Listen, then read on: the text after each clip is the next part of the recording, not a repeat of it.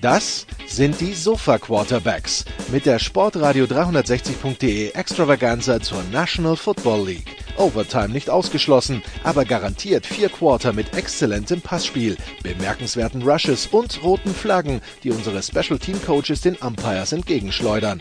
Still touchdown, no flags. Unbelievable.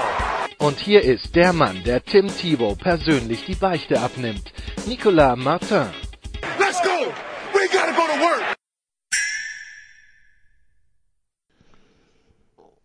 Sportradio 360, die Sofa Quarterbacks NFL Woche 7. Ja, wir haben es eben intern schon den Freak-Spieltag genannt, weil so viel los war und so viel passiert ist das wir besprechen müssen. Und äh, ja, zwei Sofa-Quarterbacks haben sich auf dem Sofa gemütlich gemacht. Der dritte fällt berufsbedingt aus.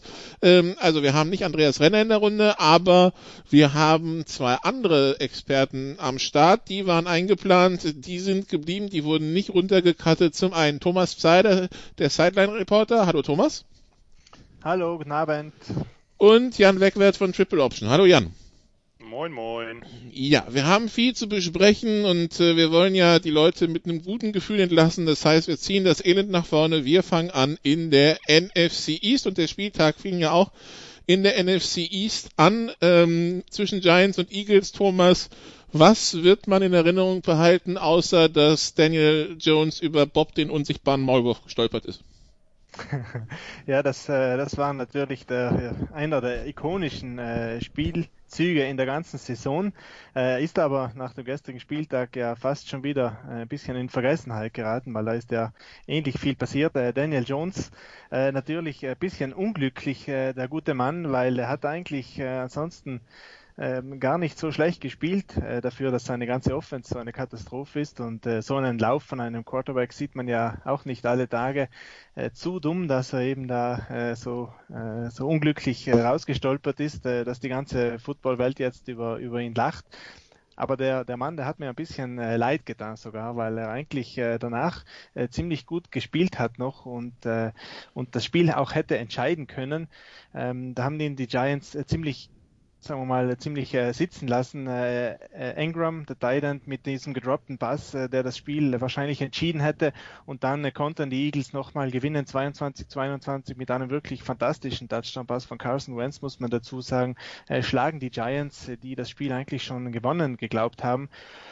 Und äh, deswegen bleibt eigentlich von diesem Spiel übrig, äh, dass die Eagles nach einem ganz harten Kampf äh, gewonnen haben, sich diesen, äh, diesen Sieg wirklich erarbeitet haben. Auch es war kein schöner Sieg, aber ein Sieg für die Moral, würde man, glaube ich, sagen, wenn man es äh, im Doppelpass jetzt äh, ausdrücken würde. Und Und äh, ja, gleich das zahlst äh, du, Thomas.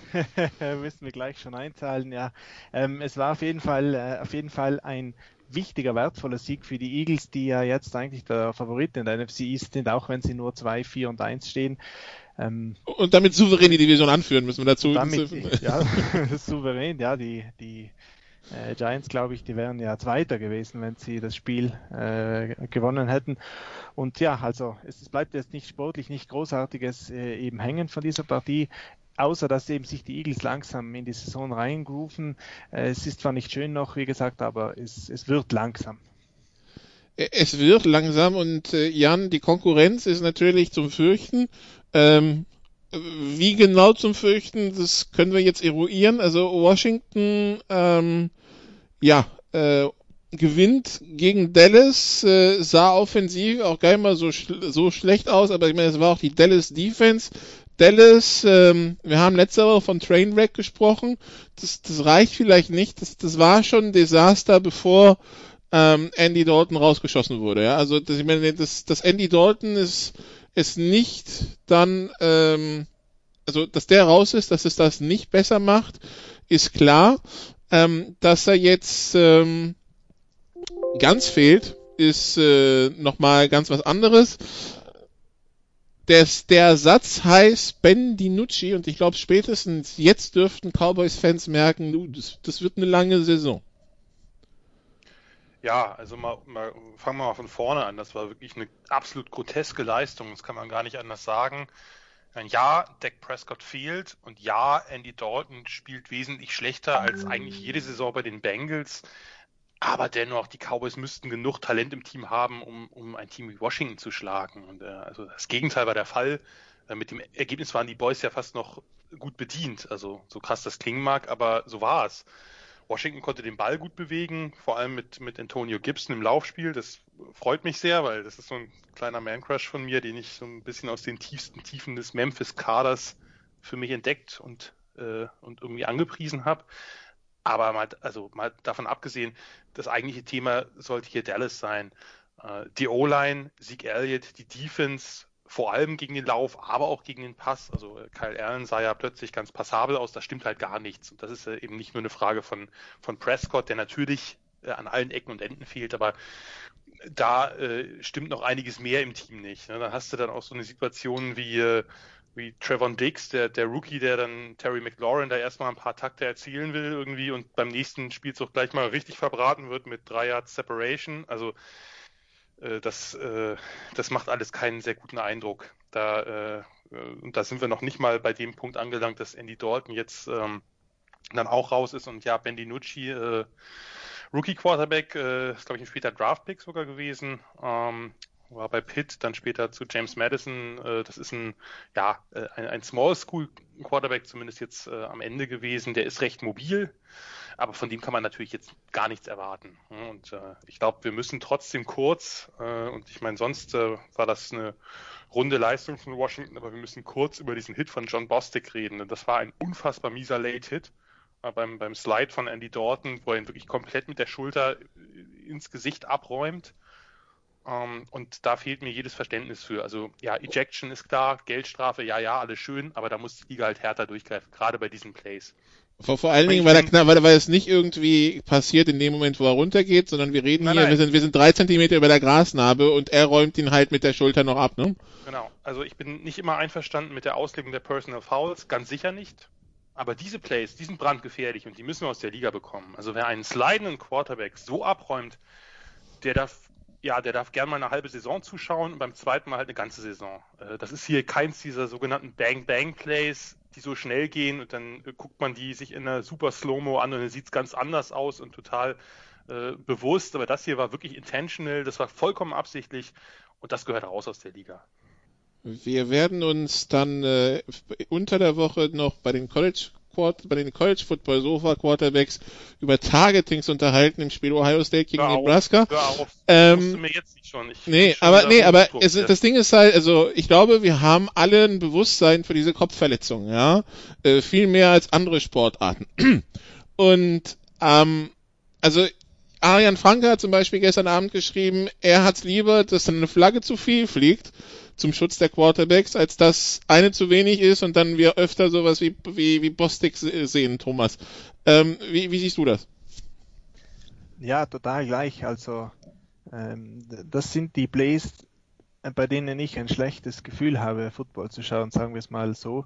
Äh, das ist immer da, stellt man sich dann immer äh, selber vor, dass es im eigenen Kopf so, äh, so schnellt und das ist einfach furchtbar für mich beim Zuschauen und ich würde da immer weitergehen als halbe Saison. Ich würde die Spieler wirklich fürs, für den Rest von, vom Jahr rausziehen, wenn es wirklich so ein Hit ist wie bei Bostic gestern und ich habe auch kein Problem, wenn da mal eine Flagge zu viel fliegt. Im Gegenteil, das, das muss muss einfach so sein, weil sonst kann auch der Sport nicht überleben und sonst kann man sich auch das auch nicht anschauen vor dem Fernseher. Also ich habe immer Probleme mit diesen glorifizierten Hits schon früher gehabt. Vor 15 Jahren ist das ja noch ganz anders gefeiert worden als jetzt. Äh, ich bin eigentlich froh, dass das mittlerweile uni, unisono und universal verdammt wird. Wie, wie hieß noch diese komische äh Sektion, da war das bei Sunday Night oder Monday Night Football, wo man, äh, wo die dann die besten Hits abgefeiert haben. Das war auch immer schon relativ fragwürdig. Ich weiß nicht mehr, wie das ganze Ding hieß. Das war vor Come On Man. Aber ja, also das wäre jetzt übrigens nur ganz kurz, das wäre jetzt äh, die, den Rest der Saison, wenn ich sage eine halbe Saison, weil wir sind jetzt äh, in Woche 8. Äh, Von daher. Ja, okay. Äh, das, äh, ne, also das, ja, aber wenn das in Woche 1 passiert, dann würde ich den auch raus, ja, äh, gerne. den Rest vom Jahr und dann, wir, dann wir, weitermachen, weil es geht manchmal zu schnell. Das äh, ist äh, eindeutig, auch, äh, ein, eindeutig auch möglich, aber die Coaches müssen die Spieler eben so weit trainieren, dass das nicht passiert äh, und besonders nicht in solchen Situationen wie gestern. Ich wäre übrigens dafür, also ich ähm, finde es nach wie vor schwierig, dass eine Flagge zu viel fliegt, weil gerade bei Quarterbacks ist es mittlerweile ja schon so, dass man die nur anhauchen muss und dann kriegt man eine. Ich fände das hier dann schon sinnvoll, das auch reviewable zu halten. Also dass man äh, sich das nochmal anguckt und dass man den Spieler dann eben äh, rausnimmt oder nicht. Also so ein bisschen äh, mehr Richtung College gehen. Aber also der wurde ja anscheinend durchs Review rausgenommen, wenn ich es richtig verstanden habe. Okay. Ähm, wenn ähm, also ich also ich würde mir wünschen, dass da direkt die die Schiedsrichter sagen Tschüss, ja, aber äh, dass der Daumen da direkt schon hochgeht. Aber äh, anscheinend, also spätestens durchs Review hat's, den, hat's den dann rausgezogen. Nun wird so ein bisschen im Allgemeingefüge Dallas Cowboys aus der Num aus dieser Aktion zum Beispiel Mike McCarvey ein bisschen strick gedreht, Jan, weil zum Beispiel das Team nicht komplett eskaliert ist und quasi den, den Bostic auf dem, auf dem Platz noch gelünscht hat. Äh, das kommt anscheinend bei einigen ins Gesamtgefüge von dem, was wir letzte Woche schon in der Big Show besprochen haben, dass sich anscheinend anonym, anonyme Cowboy-Spieler melden und sagen, der Coaching-Staff hat keine Ahnung, was er da tut, ähm, dass Mike McCarvey das Team nicht erreicht und dass er, dass er quasi jetzt schon lame duck ist und nach einem Jahr gefeuert wird. Wie, wie, wie interpretieren wir die ganze Geschichte? Ja, ich glaube, man muss hier vorsichtig sein. Also grundsätzlich kann man an McCarthy auch jetzt genug Kritik üben. Äh, die Stimmen, ob die dann stimmen, das ist äh, eine Frage. Die andere ist aber, ich würde sowas nicht überinterpretieren. Natürlich, das ist so ein bisschen so wie dieses, wie die Frage, dass Coaches unbedingt an der Seitenlinie besonders viel Emotionen zeigen müssen und besonders abgehen müssen, weil sonst bedeutet das ja, sie sind leblos, sie haben kein Interesse am Team. Ich habe genug Coaches kennengelernt, die stoisch an der Seitenlinie gestanden haben. Äh, Tom Osborne ist vielleicht das beste Beispiel im, im College bei, bei Nebraska. Der hat äh, nie eine Mine verzogen und war deshalb kein unerfolgreicher Coach ich, ich glaube, Symbolpolitik muss immer, müssen wir vielleicht ein bisschen außen vor lassen. Natürlich wünscht man sich, dass das Team hier äh, dann den Quarterback verteidigt und, äh, und den Spieler halt äh, äh angeht. Aber ich weiß auch nicht, das müssten wir jetzt nochmal angucken, wie viele das in welcher Form mitbekommen haben, diesen Hit. Und ich glaube nicht, dass das das Problem ist. Also ich glaube nicht, dass das Problem ist, dass, äh, dass die Spieler jetzt, äh, dass denen egal ist, was mit Andy Dalton oder mit irgendeinem anderen Spieler ihres Teams passiert. Das, äh, davon gehe ich nicht aus. Ich glaube, das sollte man nicht vermengen. Das andere ist äh, durchaus eine Frage, die berechtigt ist, wie viel Zufriedenheit ist in dem Team bezüglich des Coachings von McCarthy. Aber, ähm, aber ich würde diese beiden Punkte nicht durcheinander bringen. Das eine spricht hier für sich und ob die Cowboys jetzt, ob da jetzt irgendwer hinkommt und Bostic den Kopf abreißt, davon wird es halt auch nicht besser. Gut. Dann so viel zur NFC East, die, ähm, wie gesagt, äh, ein, ein, ein fantastisches Kunstwerk ist.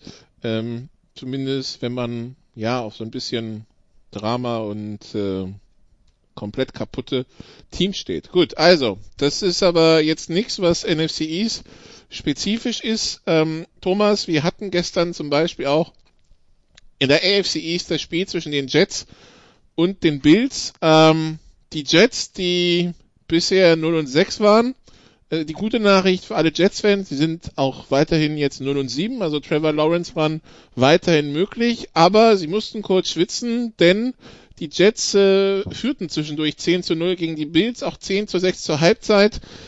Dann normalisierte sich es sich zum Glück. Äh, ich glaube, in der zweiten Halbzeit haben sie vier Offense Yards gemacht und äh, die Bills gewinnen noch souverän 18 zu 10 durch sechs Field Goals. Aber das scheint, das klingt nach einem Spiel, von dem wir unseren Enkelkindern noch erzählen, Thomas.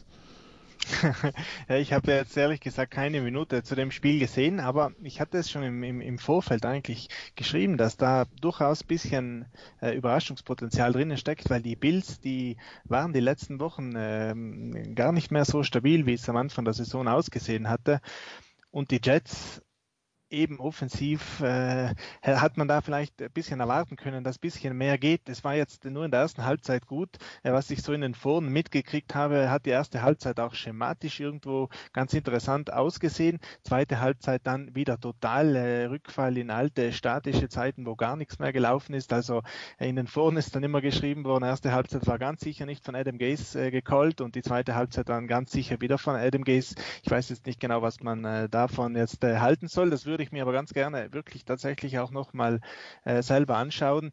Ähm, die äh, Statistiken weisen halt darauf hin, dass Sam Darnold irgendwo immer wieder noch der Alte ist. Äh, 6-6 kassiert, das ist äh, relativ typisch jetzt für Sam Darnold geworden. Und ja, wenn man gegen diese Bills Defense, die ja diese Saison wirklich nicht gut ist, wenn man äh, da so wenig zustande bringt, dann, dann ist das äh, äh, ja noch mehr alarmierend als dieser 0-6 Start der Jets eh schon äh, gewesen ist. Äh, Sam Darnold, da läuft wirklich jetzt die Zeit ab, weil äh, wenn diese relativ machbaren Spiele dann äh, in der Sand gesetzt werden, ja, wo will man dann noch Hoffnung sehen für, für etwas äh, Größeres, für etwas Langfristiges? Sie spielen noch zweimal gegen die Patriots, aber das nur am Rande. Äh, Jan. Ja, also das war, äh, was soll man zu dem Spiel sagen? Kicking Game Matters. Sechs von acht Field Goals hat Tyler Bass, der Rookie von äh, Georgia Southern, äh, bei den Bills versenkt. Der hat ja auch schon äh, sonst ein paar Misses über die Saison gehabt, aber wenn man halt acht Field Goal Versuche kriegt und dann sechs reinmacht, ist jetzt keine besonders gute Quote. Das sagt auch einige über die Bills Offense aus, aber ja, nun denn, ich, also wenn ich das richtig wenn ich das richtig in Erinnerung habe, hat Gaze ja das Playcalling für dieses Spiel abgegeben an, an Dowell Loggins, also an seinen OC. Ähm, und ich meine, letztlich war das nach dem ersten, das war gleich der erste Drive, wo, äh, wo, sie, wo sie den Touchdown gemacht haben. Und danach war das schon auch ja einigermaßen mau. Nee, es war nicht der erste Drive. Im ersten Drive haben sie, haben sie auch gepunktet, im, im zweiten Viertel haben sie den Touchdown gemacht. Aber wenn man sich vor allem mal vorstellt, bei den Bills, den hat ja die, den hat ja wirklich die gesamte Cornerback-Depth äh, gefehlt. Ne? Also Josh Norman äh, war raus, äh, Lever Wallace war raus, Sarah Neal war raus, Cam Lewis, der, der Bulls-Cornerback, der die letzten Wochen so ein bisschen äh, notfallmäßig gestartet ist, der war mit Handverletzungen zwar, zwar active, aber aber nur Emergency, also hat auch nicht gespielt. Äh, also da war sozusagen kaum jemand außer Trey Davies White da und trotzdem kriegen Darnold und Co. da überhaupt nichts auf die Kette im Passspiel. Also das, äh, da kann ich Thomas nur zustimmen, das ist äh, erschreckend. Und, ähm, und das wirft natürlich auch kein gutes Licht auf, auf die Zukunft von Sam Darnold, weil wenn du irgendwo äh, dann Plays machen musst gegen eine Defense, die ja eh wirklich nicht so gut ist dieses Jahr. Du hast nur einen starken Cornerback, dann orientierst du dich von dem weg und attackierst halt die anderen, die quasi fast alle Backups sind oder Teron Johnson, der Nickel, der halt schlecht in Form ist. Und da geht nichts. Jetzt hat er ja Denzel Mims zum ersten Mal dabei gehabt, den, den, den Baylor-Rookie, äh, den großen Receiver, aber äh, der hat auch ein paar Pässe gefangen, aber das, äh, das ist einfach, das Team ist, äh, wirkt auch äh, einfach nicht lebendig und ja, man kann sich das jetzt Woche für Woche fragen, ob sie Gaze entlassen oder nicht oder ob das vielleicht nachher noch äh, sozusagen negative Konsequenzen hat, weil sie dann plötzlich irgendwie ein, zwei Spiele gewinnen und nachher nicht mehr an eins picken. Das ist ja durchaus möglich in der NFL. Ähm, ja, also von daher wird wahrscheinlich Gaze diese Lame Duck bleiben bis zum Ende der Saison, damit man sich irgendwie Trevor Lawrence nicht versaut. Aber natürlich kann es das irgendwie auch nicht sein, weil letztlich machst du natürlich auch den Rest des Teams kaputt, nicht nur Sam Darnold. Ich habe gerade nochmal nachgeschaut, 186 Yards in der ersten Halbzeit, 4 in der zweiten, genau. Äh, ich hatte das, ich hatte das richtig im Kopf. In, ja, insgesamt äh, sind natürlich 100, was sind 190 Yards, äh, sehr wenig. Mhm. Das äh, ja, tut weh. Ja, gut. Also 219 sind's minus 29 Sack Yards, ne? Macht 190. Ja, gut, aber das sind ja, das erzählt ja. Ja, äh, ja nur, dass wir, also, genau, also, nur, dass wir, also, um es ganz genau zu haben. So. Ja. Wir können das, ja auch noch gucken, ob's, äh, ich weiß jetzt gar nicht, wie das mit den Penalties aussieht, ob man da noch schön abziehen kann. ah, nee, die Bills, da, da waren die Bills ganz weit vorne in dem Spiel mit den Penalties. Das, äh, war unschön. Äh, die Bills über 100 6, Yards und Strafen. Ja, ja, ja. ja 50 immerhin, also. Ja, sah nicht so gut aus. Also insgesamt auch da ein Spiel zum äh, nicht vergessen und die Bills müssen sich echt sammeln, weil äh, das sah ganz okay aus die ersten Wochen, aber jetzt Titans, Chiefs, Jets, jetzt kommen Patriots, Seahawks, Cardinals. Das äh, schauen wir mal, was, äh, was da bei rauskommt. Apropos Patriots, dann bleiben wir halt in der AFC East. Äh, Andreas Renner meinte, äh, er hätte jetzt die Lobeshymnen auf die, die 49ers gesungen. Das machen wir später. Wir fangen mal bei den Patriots an. Das werden eher keine Lobeshymnen, Thomas, ne? Äh, ja, in der Tat, das war ein, äh, ein ungewöhnlicher Abschuss äh, für die Patriots. Das hat man so äh, ganz selten gesehen. Ich glaube, das war ja auch äh, mit einer der höchsten oder die höchste Niederlage der Patriots äh, seit Tom Brady mit Belichick da zusammengekommen ist. Ähm, und und die Patriots waren damit fast noch gut bedient, weil die zum ersten Mal drei Niederlagen am Stück seit 2002 und zum ersten Mal negativer Rekord im spät im Oktober seit 2003. Also der, der Patriots-Fan muss sich eh umgewöhnen. Also gerade der neue Patriots-Fan. Also neu in Definition der letzten 15 Jahre. Auch ein langes Neu mittlerweile. Genau, so, also, also alles seit 2005 muss ich ein bisschen umorientieren.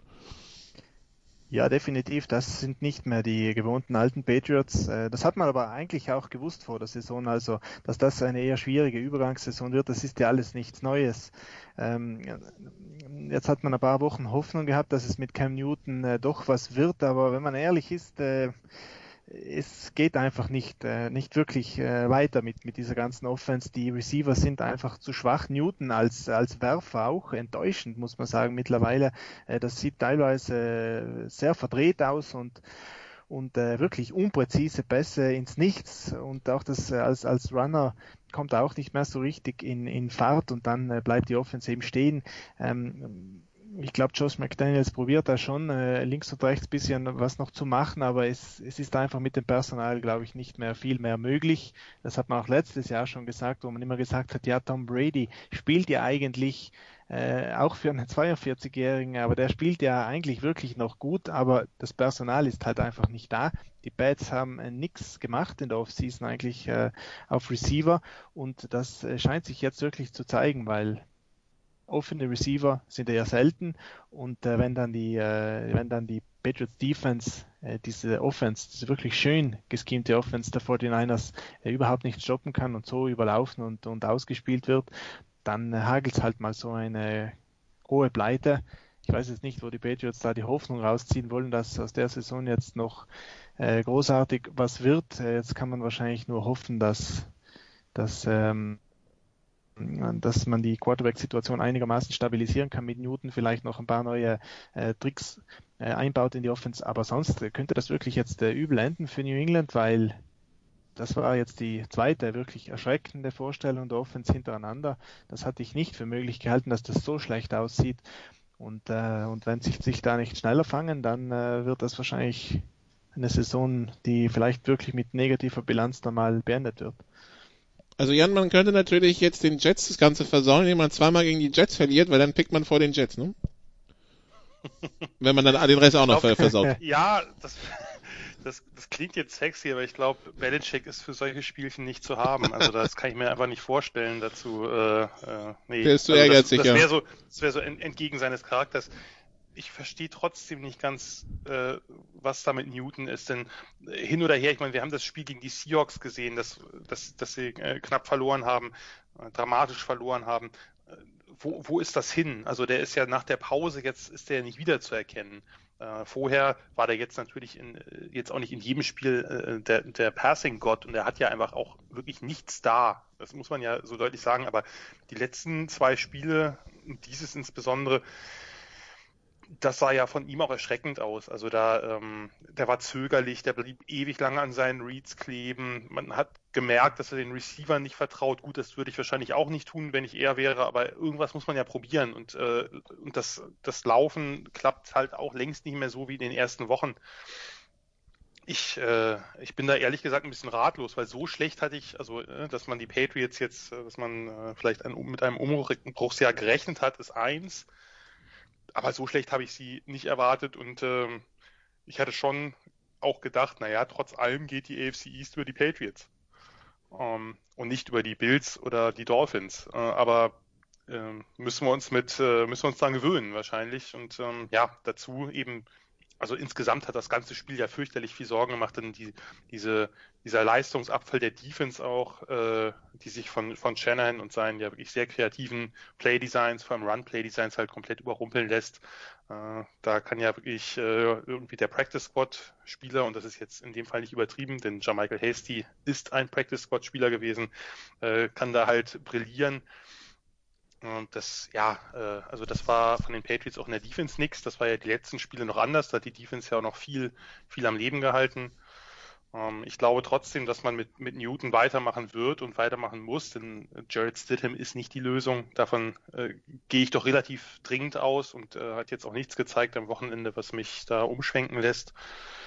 Ja, äh, vor, vor einer Woche hätte ich noch gesagt, dass die Patriots wirklich also ich bin sonst kein großer Freund von Mid-Season-Trades, aber da, da, da, hatte ich gedacht, okay, wenn die Patriots sich einen richtigen Outside-Receiver holen, so einen vom Schlage AJ Green oder ähnliche Konsorten, dann könnte das zumindest klappen mit Playoffs und weiter muss man ja erstmal nicht gucken, aber ähm, das äh, erscheint mir doch nach diesem Spiel, ohne jetzt überreagieren zu wollen, äh, auch das scheint mir sehr fragwürdig, denn äh, das Passing liegt da ja vollkommen brach und ja, äh, und die Defense scheint sich auch nicht zu verbessern. Gut. Also die Patriots seit langem mal wieder hier in der, in der Kummersektion äh, zu Hause, in der Kummersektion der NFL, auch schon, in, äh, wenn man die auf Pre-Podcast... Nach, nach September, nicht das... Genau. nach, nach, nach September, genau. Nicht dieses 44-7 gegen, gegen Kansas City, genau. Ähm, vor, vor ein paar Jahren. Aber ja, ähm, es ist Winterzeit, es ist früh dunkel draußen und die Patriots sind nicht äh, schon AFC East Meister. Das äh, das, das wirft Fragen auf und deshalb besprechen wir das. Thomas, die Lions haben gewonnen. Herzlichen Glückwunsch. Souverän. Ja. Toll. War schön.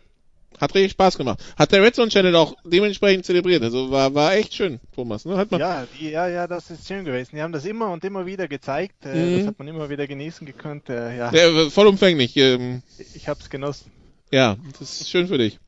Ähm, ja, aber also ich meine, ein bisschen Glück war auch dabei, ne?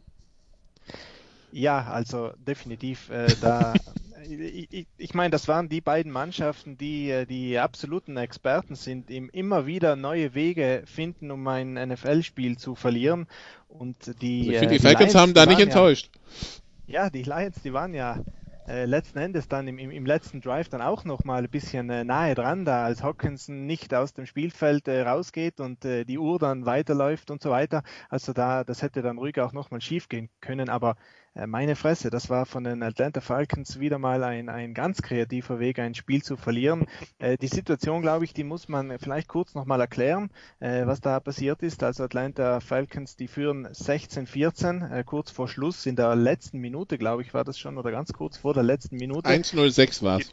1-0-6, die äh, Detroit Lions haben kein Timeout mehr, um die Uhr anzuhalten und die Falcons sind an der 10-Yard-Line vor der, vor der Goal-Line. Also das ist ein, eine Zone am Spielfeld, wo, wo eigentlich ein Field-Goal-Versuch äh, sage ich mal, äh, ein Field Goal Versuch. Äh, nicht die nicht die Falcons haben geführt, äh, sorry, sondern ich glaube die Lions. Äh, 16-14, ja. 16-14 geführt, genau so war's. Und äh, die Falcons können mit einem Field Goal das Spiel gewinnen. Detroit hat kein Timeout mehr. Und im Prinzip muss man nur noch die Uhr runterlaufen lassen und dann einschießen, weil ein Field Goal von der 10 Yard Line ist, das ist in 95% der Fällen locker drinnen und eins äh, von der 5 Yard Line, das geht, äh, glaube ich, da wirklich in 99, irgendwas Prozent der Fälle rein. Also das ist mehr oder weniger ein sicherer Sieg. Äh, insofern eine Situation, die ungefähr vergleichbar war mit der Super Bowl Patriots Giants vor acht, neun Jahren. Damals auch die, die, die Giants kurz vor dem Field Goal. Und damals haben die Patriots dann auch äh, den, den äh, Running Back in die Endzone laufen lassen. Und diesmal war es ähnlich. Todd Gurley übernimmt den Ball. Todd Gurley äh, wird dann äh, so von einem Lions-Spieler so halbherzig gedeckelt. Äh, ich habe irgendwie das Gefühl, dass dieser Spieler da nicht ausgestellt ist, eben damit der Running Back dann äh, den, der, das Momentum irgendwie behält, diese Vorwärtsbewegung und sich dann noch reindrückt. Und als er dann ausgelassen hat, fällt der Running Back in die Endzone rein und scoret den Touchdown. Und das ist schon so ein ikonisches Bild auch von diesem Spiel Spieltag. Deswegen habe ich vorhin gesagt, Daniel Jones ist ja fast schon wieder vergessen worden. Da, da liegt der Running Back in der Endzone, scoret den Touchdown und rundherum stehen drei Detroit Lions, die jubeln, dass der Gegner den Touchdown erzielt hat. Äh, so bizarr kann Football sein, weil die Lions wussten natürlich so, jetzt ist der Touchdown drinnen, jetzt sind wir in Rückstand. Aber wir haben plötzlich äh, wieder eine Chance, äh, mit unserer Offense das Spiel zu übernehmen. Und das ist schon unglücklich für Todd Gurley, weil das ist ein Spieler, der hat diese Situation in der Vergangenheit schon mal äh, besser genutzt und hat, glaube ich, wirklich auch mal abgekniet an der Ein-Yard-Line vor ein paar Jahren. Und äh, diesmal eben nicht. Er hatte gar nicht mehr die Chance, glaube ich, richtig zu reagieren, weil eben die Lions ihn gedeckelt haben aus Instinkt drückt dann eben rein und dann lässt der, der, der Linebacker, glaube ich, war es, Jamie Collins, lässt dann aus und er fällt in die Endzone. Äh, plötzlich haben die Lions Offense, äh, hat dann wieder den Ball und statt 1% Siegchance haben sie dann, glaube ich, 15%, 20%, wo eine Offense in der letzten Minute eben scored. Gegen die äh, Atlanta Falcons Defense ist diese Chance nochmal äh, in etwa zu verdoppeln und äh, tatsächlich ist es dann so passiert. Die Lions äh, äh, scoren mit einem Touchdown den Ausgleich kriegen dann noch eine dumme Strafe, müssen den Extrapunkt aus 48 Yards Entfernung kicken, was ja wirklich dann nicht ein, äh, ein, ein 99% äh, Extrapunktschuss ist, aber den versenkt der Kicker dann, als wäre es ein Extrapunkt nach uralten Regeln von der Ein-Yard-Line. Und die Lions gewinnen. Äh, und Nicola, sorry, dass ich das dann so ausführlich jetzt hier nochmal alles schildere, weil das ist wirklich auch mal ein bisschen balsam für die Seele. Die Detroit Lions haben eben auch sehr oft äh, geschafft, auf verrückteste Art und Weise Spiele zu verlieren. Jetzt ist es mal umgekehrt gelaufen. Äh, jetzt weiß auch der Detroit Lions-Fan, wie sich das anfühlt. Ein Balsam aus, äh, aus Säure und äh, ja und äh, ein, und Lauge wahrscheinlich. Also sie sucht euch aus, was da was da was da was da alles reinkommt, damit das Ding auch richtig schön die Haut weg, wegätzt. Mich hat ja mich hat ja schon ich, also sagen wir es mal so, die Augenbraue ging bei mir schon ein bisschen vorher hoch, als man sich auf Seiten der der Falcons bei dem vierten und fünf entschieden hat, ja komm, jetzt spielen wir aus vor der Endzone, äh, wo ich so dachte so, ja, es hat vielleicht seinen Grund, dass ihr dritter und zwölf und vierter und fünf wart, aber ja, das führt dann zu nichts, keine Punkte und äh, ja, es, es beschleunigt dann quasi das, das Elend und äh, Jan, was soll man sagen, irgendwie, ne? also ich meine, vielleicht sollte man den Quinn einfach normal entlassen für die, für die Nummer.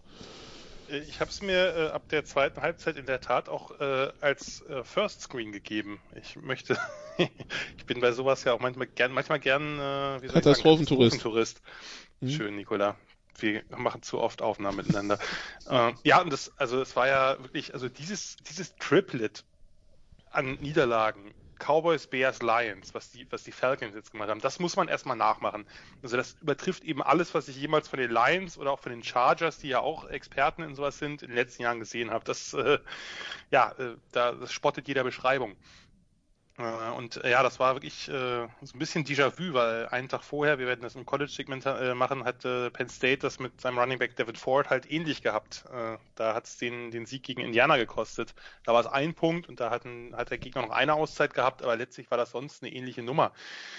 Aber ich würde da Gurley auch nicht so freisprechen von, weil er bricht diesen Tackle ungefähr an der 5. Und er könnte doch einfach diesen Tackle als Anlass nehmen, down zu gehen. Und er hat das ja, das war halt bei diesem, bei einem, einem Rams-Spiel, wo er dann durchbricht durch die Line und äh, wirklich äh, locker zum Touchdown marschieren kann und dann ganz, äh, wie soll ich sagen, entspannt austrappt und sich hinlegt und alle möglichen Fantasy-Besitzer fürchterlich äh, wütend gemacht hat. Sowas finde ich dann ja immer ganz witzig. Ähm, also es war Dritter und Eins an der Zwölf, das heißt, in dem Moment, wo er über die Elf war, konnte er sich hinlegen. Mit jedem Jahr natürlich macht er seinen Kicker einfacher, aber ganz ehrlich, wenn, wenn du, wenn du, wenn es einen Unterschied macht, ob dein Kicker von der 19 oder von der 22 schießt, brauchst du einen neuen Kicker. Moment, äh, das war erster First and Goal, war das. Das war nicht dritter Versuch. Aber ja, hatten, hatten sie ihn schon? Okay, ja, dann, dann ist es ja, noch egal. Ja. vorher gemacht. Also es ist, dann ist, dann war es noch, ja, so stimmt, das war schon der erste Versuch. Dann war es dann noch egal. Ja das war dieses Ding, wo er den Ball noch verliert, wo man denkt schon, oh oh, kriegen es die Falcons auf diesem Weg hin? Nein, er sichert ihn. Okay, aber dann. Äh, Stimmt, da war das, der dritte, der First Down war es ja, dann war es ja sowieso, ja, dann war es ja noch Bananen. Darum, das ist einfach äh, nicht erklärbar. Aber äh, apropos nicht erklärbar, hätte ich noch eine Frage an dich, äh, Nicola. Du schriebst bei Twitter äh, nach dieser Situation Girly, du, Punkt, Punkt, Punkt. Was äh, genau war Punkt, Punkt, Punkt? Das war in dem Moment du Depp, aber ja. ja ich wollte es nur hören, irgendwas Schönes. Aber mal davon abgesehen, darf man das natürlich auch nicht so spielen wie die Falcons Defense im Anschluss. Ne? Also ich meine, zunächst, äh, Thomas hat es erwähnt, äh, ist ja gut, dass sie, dass sie Hawkins im Feld äh, belassen. Und ich meine, 34 Sekunden noch, die Lions stehen an der eigenen 38 ohne Timeouts. Und dann kommt wieder, ich meine, Raheem Morris hat ja vorher, ist er ja durchaus risikoreich vorgegangen, hat viele Blitzes, viele Linebacker-Blitzes, DB-Blitzes, hat nicht nur abwartend in der Defense äh, agiert, äh, aber dann hat ihm am Ende so ein bisschen die Courage verlassen, hatte ich den Eindruck, weil dann gab es mir wieder das übliche Prevent, Prevents you from winning und äh, so kam es dann auch da, zwei tiefe Pässe über die Mitte anzubringen. Ich meine, klar, Golladay, das ist ein fantastischer Contested Catch Receiver und Stafford hat da wirklich Eis in den Venen gehabt, aber und, und, die Line hat auch sehr, sehr gut gehalten. Also dann äh, im, im, im Passblock fand ich die sowieso ganz, ganz gut, wenn nicht geblitzt wurde. Also was sozusagen von der, von der D-Line der Falcons kam, haben die eigentlich immer ganz gut aufgenommen, aber äh, oder oft ganz gut aufgenommen. Aber äh, das ist natürlich eine Niederlage, ähm, ja, äh, ist, ist schwer zu erklären. Und ich glaube, Gurley, man hat es ihm ja am Gesicht auch angesehen, dass er über seine eigene Entscheidung relativ entsetzt war. Ja, und äh, Arthur Blank, äh, das Bild von Arthur Blank nach dem Spiel am Ende, das sagt alles, finde ich. Das stimmt. Äh, steht an der Seitenlinie, kommt runter, weil er denkt schon gewonnen und ja, nichts ist. Ah, ja, es ist einfach fantastisch. Ja. Du kommst nochmal aufs Sofa irgendwann äh, und dann machen wir dann eine Therapiesession zusammen. Jetzt, jetzt, weiß, weiß, ich, jetzt, weiß, jetzt weiß ich, wie Sal sich fühlt, ne? Also. Ja gut, aber bei dem sind es meistens deutliche Klatschen. Also das ist nochmal eine andere Nummer. Ja, wir machen eine kurze Pause und dann äh, sprechen wir über den Rest. Es gab auch Positives an diesem Spieltag, also von daher ja. Bis gleich.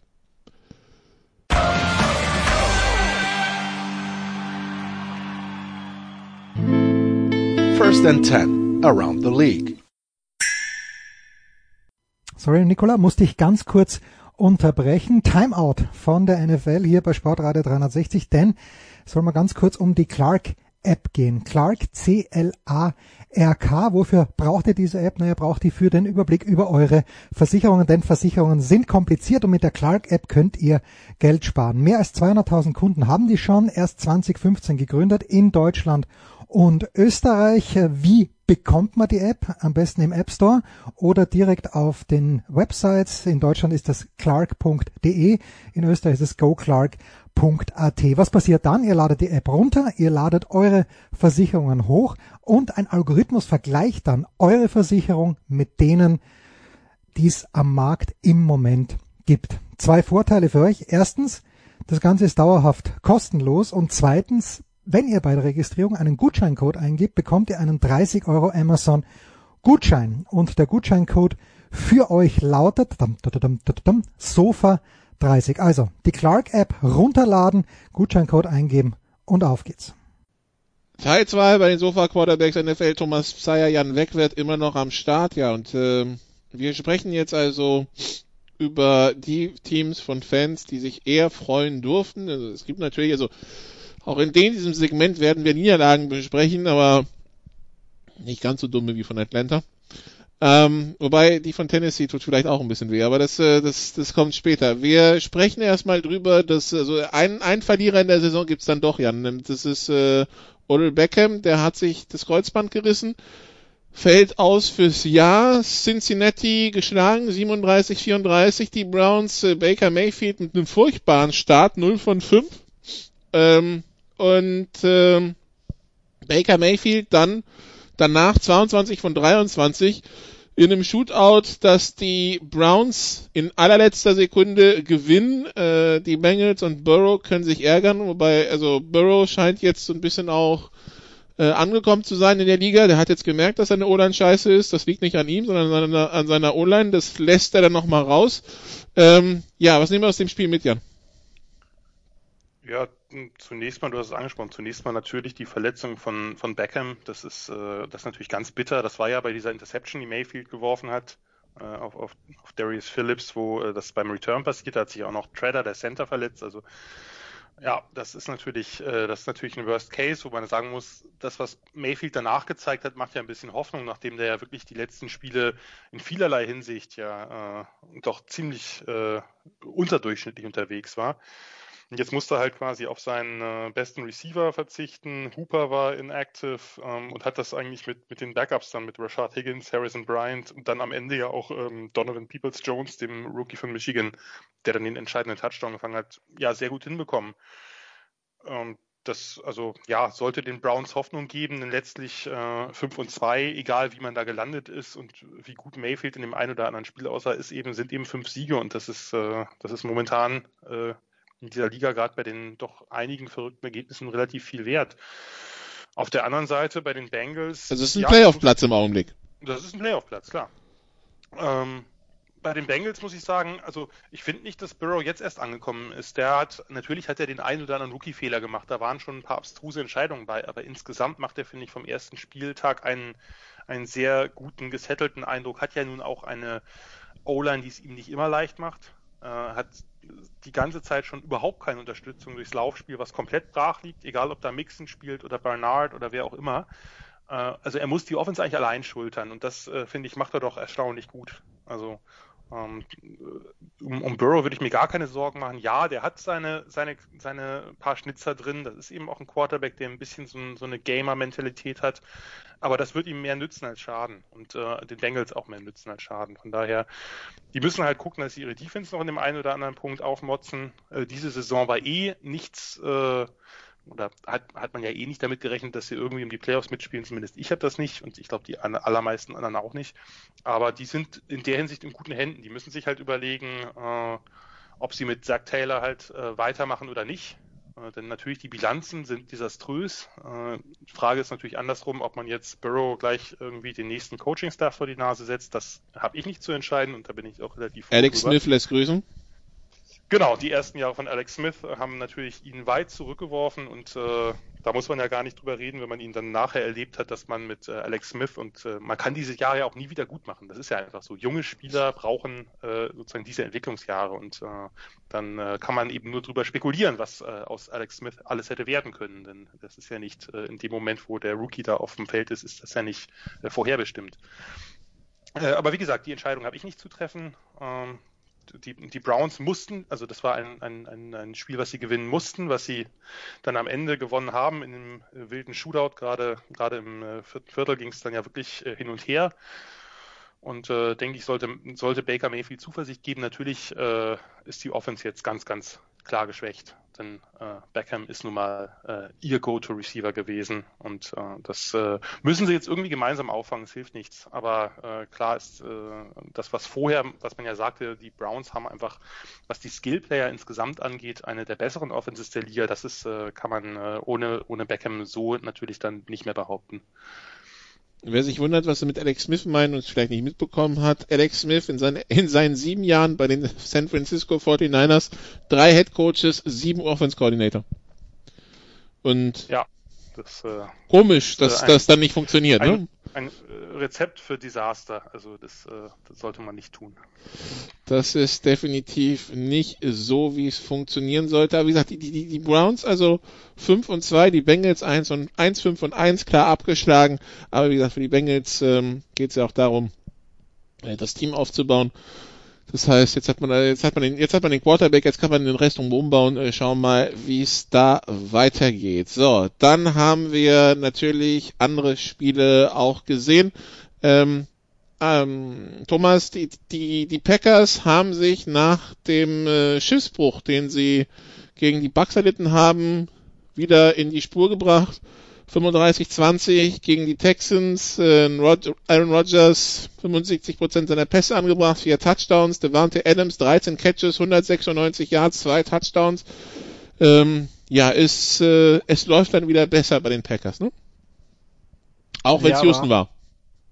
Ja, eben, genau, das wollte ich gerade dazu sagen. Es war im Houston, also äh, da war wenig Gegenwehr von der Defense. Aaron Rodgers hat eigentlich überhaupt nie Druck gesehen im ganzen Spiel und äh, dann, äh, dann schaut es eben so aus, wie es gestern ausgeschaut hat. Also die Packers, die haben jetzt äh, von, glaube ich, fünf Spielen oder von vier, fünf Spielen, also ein außer das Spiel gegen die Bucks haben die eigentlich immer offensiv sehr, sehr gut ausgesehen. Ähm, gegen die Bucks hat das äh, mittendrin dann plötzlich äh, ist überhaupt nichts gegangen. Äh, jetzt weiß man nicht ganz genau, äh, wo die Packers stehen. Das wird sich wahrscheinlich in den nächsten Wochen zeigen. Äh, grundsätzlich, äh, glaube ich, hat sich da ein bisschen durchgesetzt die Erkenntnis, dass die Packers, wenn die Defense eben nicht vorne Dampf macht und hinten so offen ist wie Houston, dass die dann eben das eiskalt ausnutzen, besser wie viele andere Offenses ausnutzen und dann dann eben, äh, ohne sich da die Finger schmutzig zu machen, dann 35 Punkte drüber, äh, drüber legen, obwohl eigentlich außer der Wante Adams da jetzt kein wirklich äh, brauchbarer Receiver rumläuft. Also das ist alles über Adams gelaufen.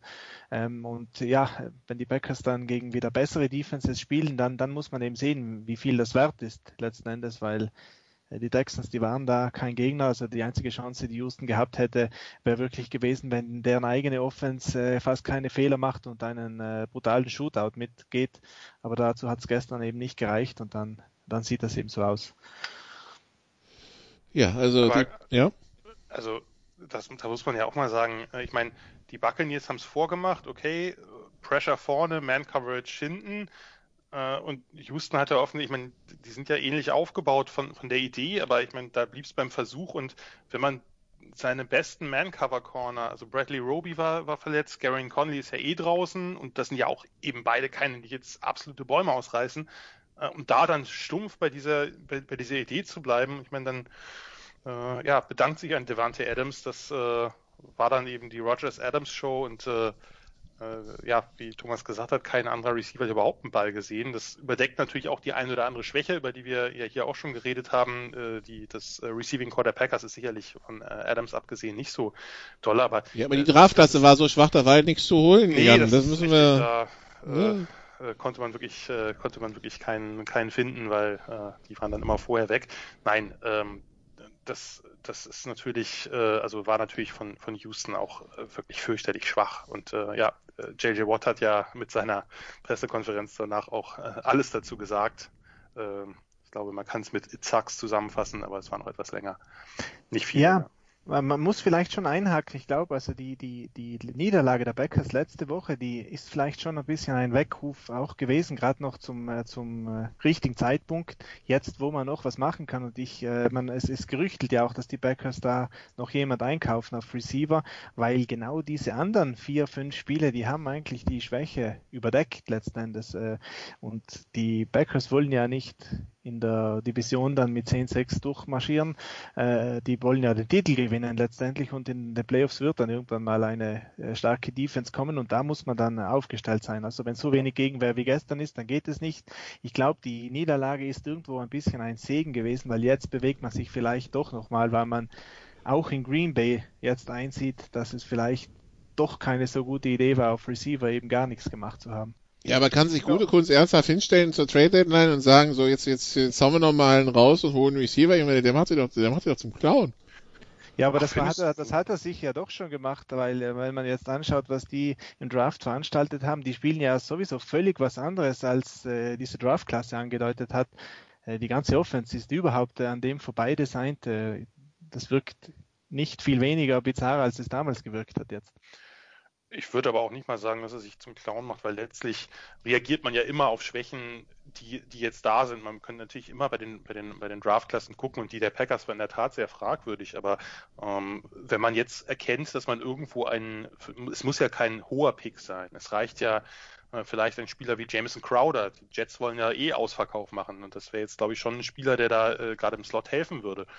Ähm, und äh, wenn man, wenn man so einen Spieler für einen nicht unbedingt sehr hohen Draft-Pick bekommt, ähm, ich glaube, da haben auch schon andere Teams äh, äh, Trades, Mid-Season-Trades gemacht äh, und äh, bei, bei Spielern oder bei Spielerpositionen, die sie in der Draft vorher nicht, nicht berücksichtigt haben. Das ist, glaube ich, gar nicht so ungewöhnlich.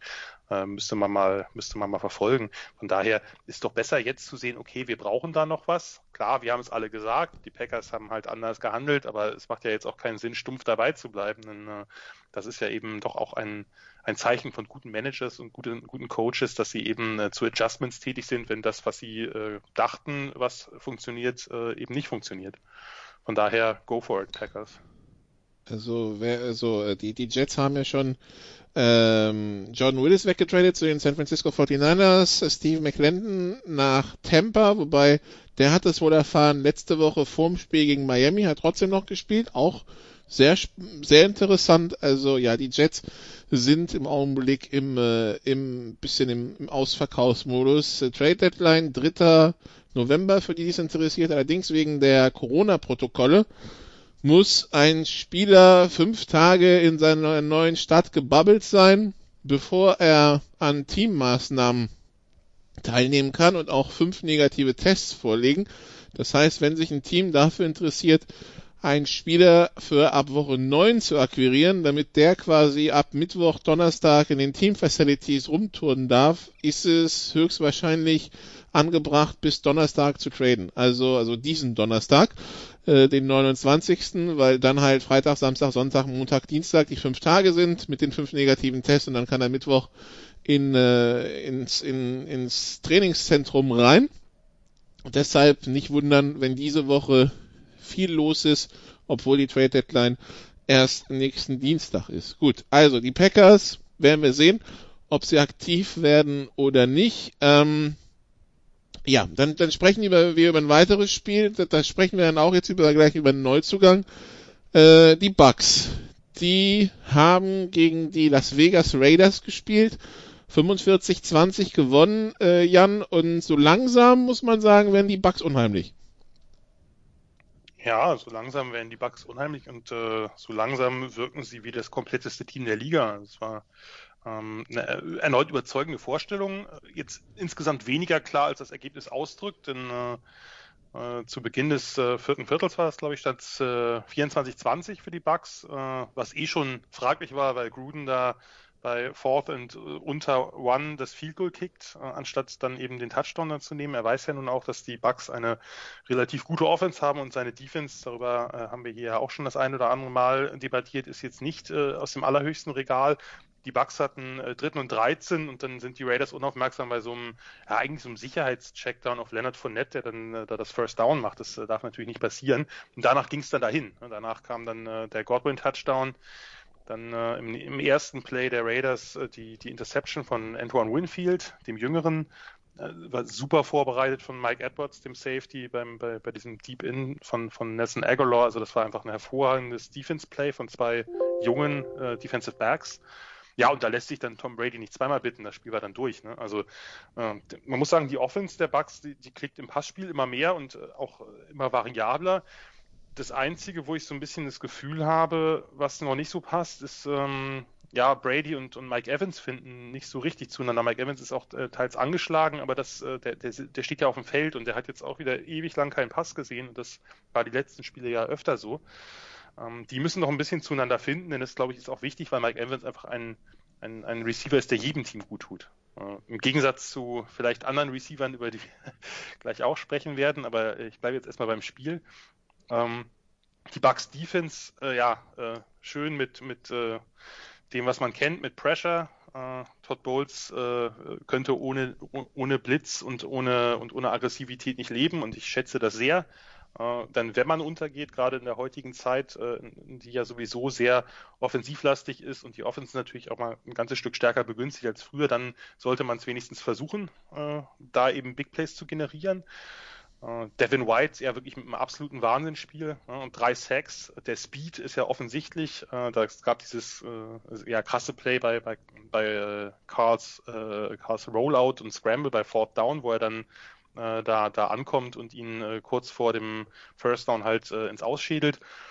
Äh, aber auch, auch andere Plays. Also wenn man sich nochmal anguckt, dieses, ähm, diese, diese Whip Route auf Henry Rux, wo der da völlig frei ist und dann natürlich mit seinem enormen Speed da mächtig Yards macht. Wer holt, äh, was heißt, holt ihn ein? Also wer tackelt ihn am Ende durch ein Hustle Play? Äh, David White. Äh, und ja, dazu super stark gegen den Lauf. Das war natürlich Gift für die, für die Gruden Offense, die ja doch sehr stark eben auf Jacobs und Physis äh, aus ist und ja, trotz äh, des Verlusts von Vida Weyer ist, äh, ist äh, die, die Bucks Defense auch da äh, wirklich voll auf der Höhe, hat, hat, das, äh, hat die Raiders eigentlich komplett abgewürgt. Da müsste ich jetzt auch mal äh, meinen Lieblingsspieler Damokon zuloben, aber äh, ich werde es, ich werde es kurz halten und einfach gar nicht tun, sondern nur erwähnen. Äh, der ist ein ganz wichtiger Faktor da drin. Ähm, dieses Team wirkt, wirkt von vorne bis hinten sehr gut und Brady hat sich auch auf diese Arians Offense, die ja gar nicht so stark umgestellt ist, wie man das oder wie ich das zumindest vorher erwartet hatte, hat er sich ja wirklich gut äh, eingestellt. Also Riesenrespekt an, an Brady, dass er äh, ja auch so vertikal noch, äh, noch spielt und auch spielen kann. Äh, das hätte ich nach dem nach den letzten Jahren nicht unbedingt erwartet. Also Tampa Bay ist genau das, genau das, dass plötzlich es geht was im Passspiel und du hast nicht das Gefühl, der verwaltet nur, sondern der macht das, ja. der, das Helmvisier geht auf und ab dafür, ne? Ja, also wirklich und äh, ja und auch äh, wie gesagt, wenn man wenn man jetzt noch, wenn es jetzt noch hinkriegt mit mit Mike Evans irgendwie äh, auf eine Seite, also on eine Page zu kommen, dann dann äh, geht's geht's richtig los, weil er kriegt er kriegt den Rest gut eingebunden. Selbst Gronk wirkt, der die ersten Spiele ja so ein bisschen äh, den Antritt von mir hatte vielleicht oder so, äh, wirkt mittlerweile ja wieder wie ein wie ein gefährlicher Tident. Natürlich jetzt nicht äh, weit entfernt von seinen Glanzzeiten, aber durchaus ein, ein mehr als funktionaler Tident.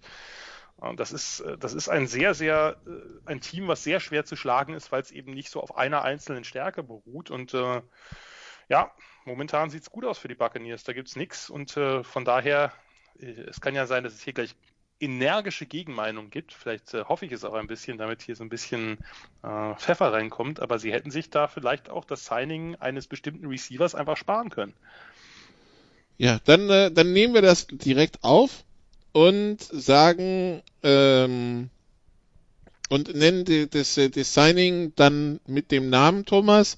Antonio Brown ist wieder da und ist die ersten acht Wochen von der NFL gesperrt, wäre also für Woche 9 eligible. Ähm, Bruce Arians hatte von ein paar Monaten gesagt, als es hieß, na, holen Sie ihn, holen Sie nicht, äh, too much Diva.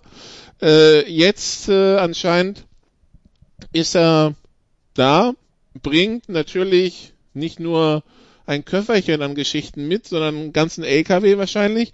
Ähm, ja, wie siehst du dieses Signing? Also muss es Antonio Brown sein? Auf der einen Seite hieß es übrigens, äh, das wäre Brady's, das wäre Brady's Call. Jetzt sagt Arians, nee, nee, das ist meiner. Irgendwie sieht ein bisschen suspekt aus die Nummer. Ja, ähm, was soll man dazu sagen? Also Brown sportlich sicher ein, ein Gewinn, wenn er jetzt nicht äh, im, im, letzten Jahr, wo er ja nicht mehr viel äh, Football gespielt hat, wenn er nicht total da äh, gar nichts mehr gemacht hat und völlig äh, außer Form ist, dann ist er sportlich sicher ein Gewinn, auch für diese Offense, weil äh, Jan hat es vorhin gesagt, die Offense ist gut, aber äh, ich sehe da schon durchaus noch ein paar Schwächen, weil äh, die, die, die ganze Offense wirkt nicht so einfach, äh, wie sie sein könnte in vielen Momenten. Brady hat es oft auch schwer, muss in enge Fenster reinwerfen, schwierige Pässe machen. Also das, das könnte mit solchem Spielermaterial wie Evans, Godwin, Gronkowski jetzt wahrscheinlich eben auch Antonio Brown durchaus noch ein bisschen einfacher sein. Und Brown ist ja so ein Receiver, der davon gelebt hat, schon die ganze Karriere über, dass er sich eben fantastisch gut freilaufen kann äh, dort immer ein Näschen hat für den Raum. Und das wird äh, dieser Offense sicherlich helfen auch Brady entlasten, weil die, die Bucks haben jetzt zwar häufig gewonnen, aber und auch offensiv gut gespielt, aber ich sehe da immer noch Potenzial nach oben, weil das Playcalling nicht immer ganz überzeugend ausschaut. Ähm, menschlich muss man bei Brown äh, jetzt glaube ich nicht äh, allzu viel sagen. Es ist wieder mal so ein Zeichen, dass einfach in der NFL, solange du gut genug bist äh, und solange du nicht sich irgendwie dich mit der äh, weißen Mittelschicht da mit irgendwelchen Kommentaren oder Knieaktionen und so weiter, solange du, du dir denen nicht verscherzt, wirst du in der NFL äh, häufiger einen Platz kriegen, als wenn du eben nicht talentiert genug bist, der Geschichte hin oder her. Brown hat eine lange Geschichte, nicht äh, nur eben von Frauenbelästigung und so weiter, sondern hat auch eine äh, Geschichte äh, einfach von viel Fehlverhalten, äh, was in Pittsburgh erstaunlich lange irgendwie unter Kontrolle gehalten wurde von äh, Mike Tomlin und seinem Trainerstab, aber dann äh, in Oakland und auch in New England dann letztlich eskaliert ist und ja, also ich glaube, nicht der sympathischste Spieler wahrscheinlich, äh, den die Bucks jetzt hätten noch verpflichten können, aber sportlich wahrscheinlich ein, ein, ein absoluter Gewinn, gerade auch so wie die Offense designt ist und, und da, der macht die, die Bucks sicher noch mehr jetzt eher zu, zu einem Favoriten, als sie davor schon waren. Ich muss kurz nochmal einhaken. Ich habe nicht, also natürlich, äh, äh Thomas, der, der, der sportliche Qualität von Antonio Brown ist, äh, ist nicht diskutabel, sondern die ist, ist definitiv da wenn jetzt nicht irgendwas ganz Seltsames passiert ist in den letzten Monaten. Äh, das, das ist ganz klar, dass er, dass er das Team sportlich weiterbringt.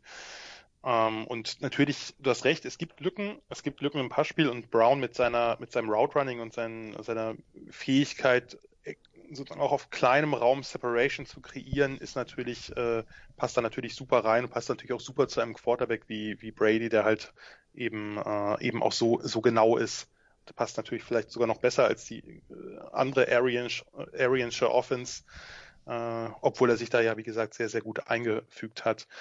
Nur kann es trotzdem sein, äh, dass, du hast es gerade angesprochen, es sind nicht nur die Off-Field-Geschichten, die sowieso unter aller Sau sind und ihn für mich auch äh, dafür qualifizieren, dass er gar nicht mehr aufläuft in der NFL. Ähm, nur das passiert eben nur Spielern, die sich äh, politisch nicht genehm äußern. Ähm, sondern dass er natürlich trotzdem auch, und äh, das ist eben in Pittsburgh sehr lange, Mike Tomlin ist ja eh jemand, der das offensichtlich sehr gut kann. Äh, das hat man ja bei anderen Fällen auch gemerkt, ähm, dass, dass es eben auch Probleme gibt, die das Team betreffen können. Wir sehen das jetzt ja auch bei anderen Teams. Wir sehen das bei den Saints und Mike Thomas, dessen Qualitäten auch äh, gerade in jüngerer Zeit nochmal noch mal weniger äh, in Frage gestellt werden dürften. Und trotzdem scheint es da Unfrieden zu geben. Und ich glaube, dass, äh, dass man aufpassen muss, weil das, was Antonio Brown jetzt auch nach der Entlassung äh, von New England und nach den ganzen Vorfällen so von sich gegeben hat, wirkt einfach nicht nach einem stabilen Charakter. Ich will jetzt äh, keine Ferndiagnosen hier machen. Äh, aber das ist, äh, das ist auch jemand, der ein Team durchaus auseinanderpflücken könnte. Nicht von seiner sportlichen Leistung her, sondern von dem, äh, wie eben so ein Team funktioniert, wie ein Lockerroom funktioniert. Und ich hoffe, dass die, die Bugs, also für die Bugs hoffe ich, dass sie sich das gut überlegt haben. Ähm, Brown selber wünsche ich trotzdem jetzt nicht unbedingt den größten Erfolg, aber ja, das hast du ja schon ganz gut beschrieben. Von daher. Ja, ja, genau. Ich stimme schon zu. Brown hat natürlich jetzt auch einen Vertrag, der ihn relativ einfach wieder rauszuwerfen macht. Natürlich kann er schon bleibenden Schaden auch dahinter äh, da anrichten, aber jetzt wenn es überhaupt nicht funktioniert äh, mit den Teamkollegen und so weiter, dann kann der wieder weg äh, rasiert werden und dann passiert auch nicht allzu viel äh, sagen wir es mal so. Und Brown hat nicht den Eindruck gemacht in New England, dass er, dass er irgendwie äh, mit Brady nicht auskommt. Und das, glaube ich, ist da schon ein wichtiger Faktor. Der scheint auch ein Fan von Brady zu sein und Brady von ihm ein Fan zu sein. Natürlich, wie Evans und Godwin, die ja für sich absolute Stars sind, wie die damit umgehen, das äh, kann man jetzt aus 5000 Kilometer Entfernung äh, vom Berg runter da nicht äh, so gut äh, so gut analysieren, aber theoretisch glaube ich schon, Tampa Bay hat jahrelang nicht wirklich den Erfolg gehabt. Bruce Arians ist ein Coach, der das Standing hat. Brady ist ein, äh, eine absolute Legende und äh, Godwin, Evans und äh, Antonio Brown, die haben das Potenzial, das beste Wide Receiver Trio aller Zeiten zu sein. Und, äh, und äh, wenn sie sich zusammenreißen, dann ist das Potenzial, glaube ich, schon groß genug äh, von, dieser, von diesem Trio hier, dass man das versuchen sollte. Und wenn es nicht geht, dann kann man den Cut gleich wieder machen und hat keine fünf Jahre äh, Dead Money dann auf der Salary Cap und keine Draft Picks verschenkt, dann hat man halt das mal versucht und es ist halt nicht gut gegangen. Ja klar, gut, das ist natürlich bei Antonio Brown jetzt eh nicht denkbar gewesen, dass der irgendwo einen ganz dicken Vertrag mit wahnsinnig vielen, äh, mit wahnsinnig viel äh, Dead Money, die äh, bei einer Entlassung fällig wäre, unterschreibt. Ich möchte nochmal kurz betonen, was du auch gerade gesagt hast. Wir können ja schon davon ausgehen, nach allem, was wir von hier, 5000 Kilometer entfernt, so betrachten, dass äh, das auf Brady's Mist gewachsen ist und nicht auf Arians Mist. Denn Arians jo, ist ja. sicherlich nicht jemand, der sich so aus dem Fenster lehnt. Er hat ja gesagt, too much diva, er hat gesagt, er passt in unseren Lockerroom. Das sind ja schon relativ deutliche äh, Aussagen, die nicht so, ja, nee, momentan nicht irgendwie das Rumlavieren, was man sonst von Coaches kennt, sondern der hat äh, relativ klar Stellung bezogen. Äh, und ähm, Brady hat ja auch schon öfter relativ klar Stellung bezogen pro Antonio Brown. Äh, von daher gehen wir jetzt einfach mal nach allem, was man weiß, davon aus, dass es auf, äh, dass es auf Bradys Initiative hin passiert. Und ja, damit muss er jetzt leben, im Guten wie im Schlechten. Wir, wir wissen ja auch, dass Arians generell äh, kein Blatt von Mund nimmt. Äh, James Winston kann davon berichten, von daher ja. Ähm, dann markieren wir uns im Kalender äh, schon mal folgende Daten, nämlich 9.11. Ähm, das äh, Duell zwischen Bucks und Saints, das Rückspiel. Dann markieren wir uns den ähm, Moment, wo ist das? Wir markieren uns den 29. November, genau. Da treffen nämlich die Bucks auf die Chiefs und wir markieren uns auch den 20. Dezember, da treffen nämlich die Saints auf die Chiefs. Und das äh, könnte ganz interessant sein. Dann sind wir bei den Saints. Und die Saints, die haben knapp die, die Carolina Panthers geschlagen, Thomas, mit 27, 24. Äh, ja, Teddy Bridgewater mit äh, äh, bei seinem alten Team. Am Ende probiert's Carolina mit einem 65 Yard Field Goal, das ein bisschen kurz war, aber die Saints haben sich wieder zu einem Sieg geschwitzt und weiterhin gilt, die Saints sehen nicht so souverän aus, wie man es wahrscheinlich selbst in New Orleans gerne hätte. Nein, absolut nicht. Äh, das, sie sind da ein bisschen von der Schippe gesprungen. 560 Yard Field Goal ganz knapp gescheitert.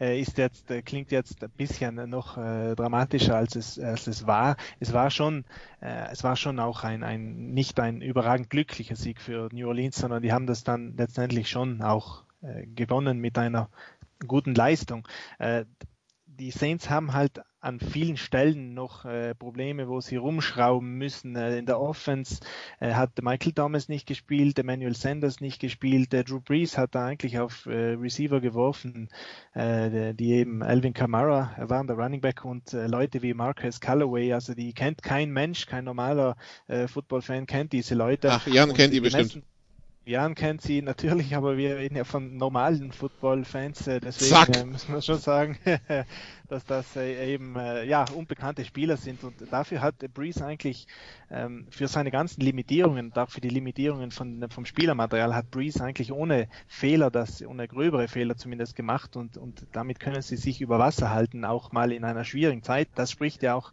für die Saints gegen die Saints spricht ein bisschen äh, die Defense. Die ist wirklich äh, wieder mal auseinandergenommen worden.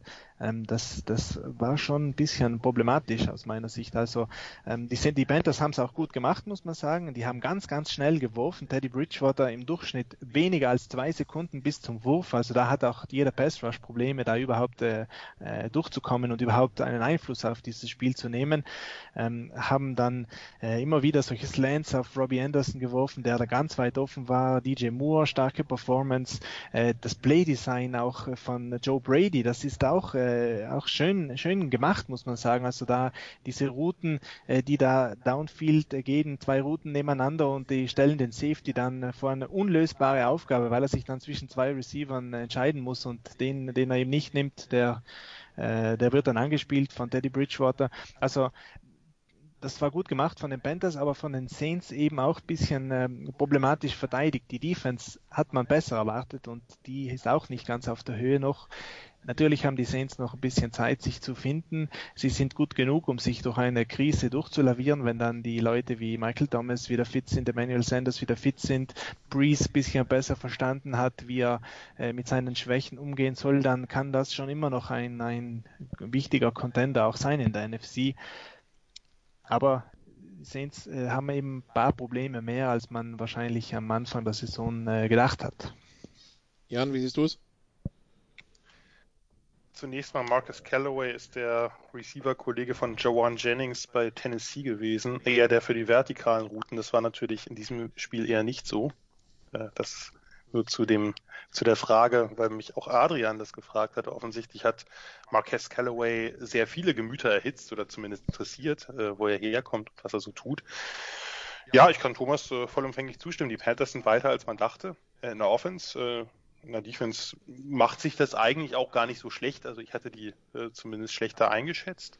Sie spielen dazu ja. seit Wochen ohne Christian McCaffrey, das haben wir auch nicht vergessen. Genau. Und das war jetzt äh, die letzten Spiele. Mike Davis ist ja ein sehr äh, auch ein sehr variabel einsetzbarer Running Back. Das war die letzten Spiele gar nicht so stark bemerkbar. Dieses Spiel hat man das dann, äh, das, das, das dann schon gemerkt. Äh, grundsätzlich ist es natürlich sinnvoll, wenn McCaffrey wieder da ist. Ähm, ich traue Joe Brady auch zu, dass er den äh, sinnvoll einsetzt und nicht so verheizt, wie äh, das einige die letzten Jahre getan haben. Ähm, ja, bei den Saints ist es dasselbe Spiel, was wir jetzt äh, die letzten Wochen beobachtet haben. Äh, in diesem Spiel hat Breeze das äh, von der von der Genauigkeit wieder ganz gut hinbekommen und äh, es ist auch nicht es ist auch nicht zu viel Pass Rush durchgekommen. Das ist natürlich äh, wichtig. Ähm, aber ansonsten wird sich halt übers Feld gedingt und gedankt und wenn man jemanden wie Alvin Kamara hat, der halt regelmäßig Yards After Catch macht, dann ist das äh, ist das natürlich äh, ist das natürlich vorteilhaft und der wird sicherlich weiter die entscheidende Figur in diesem Angriff sein, bis äh, bis dann eben Thomas zurückkommt. Äh, und auch da, danach wird er eben eine von zwei entscheidenden Figuren sein. Das äh, ist eine Offense, die von Camara und Thomas getragen wird. Ähm, ja, und äh, ansonsten müssen, müssen die Saints halt, äh, müssen die Saints halt schauen, wenn sie die Spiele so knapp gewinnen jetzt weiterhin, dann ist ja alles okay, aber äh, es ist nicht viel Margin for Error da, so möchte ich es vielleicht formulieren. Gut. Dann kommen wir zu äh, einem anderen Spiel und dann kommen wir langsam auch in die, in die, wirklich in die, in die Spitzenduelle und da hatten wir ja zum Beispiel in, im frühen Fenster Steelers gegen Titans, äh, Jan. Äh, die Steelers, die ungeschlagen 5 von 0 reinkam, genauso wie die Titans 5 von 0. Äh, das Ganze in Tennessee.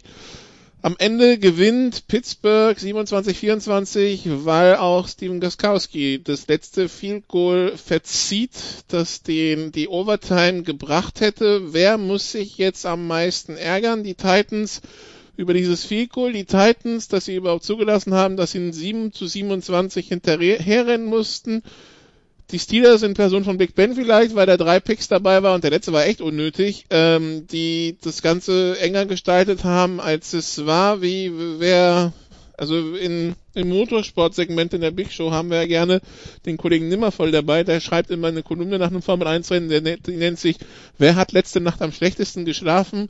Äh, ja, bei dem Spiel, wer hat, wer, auf wen trifft das zu?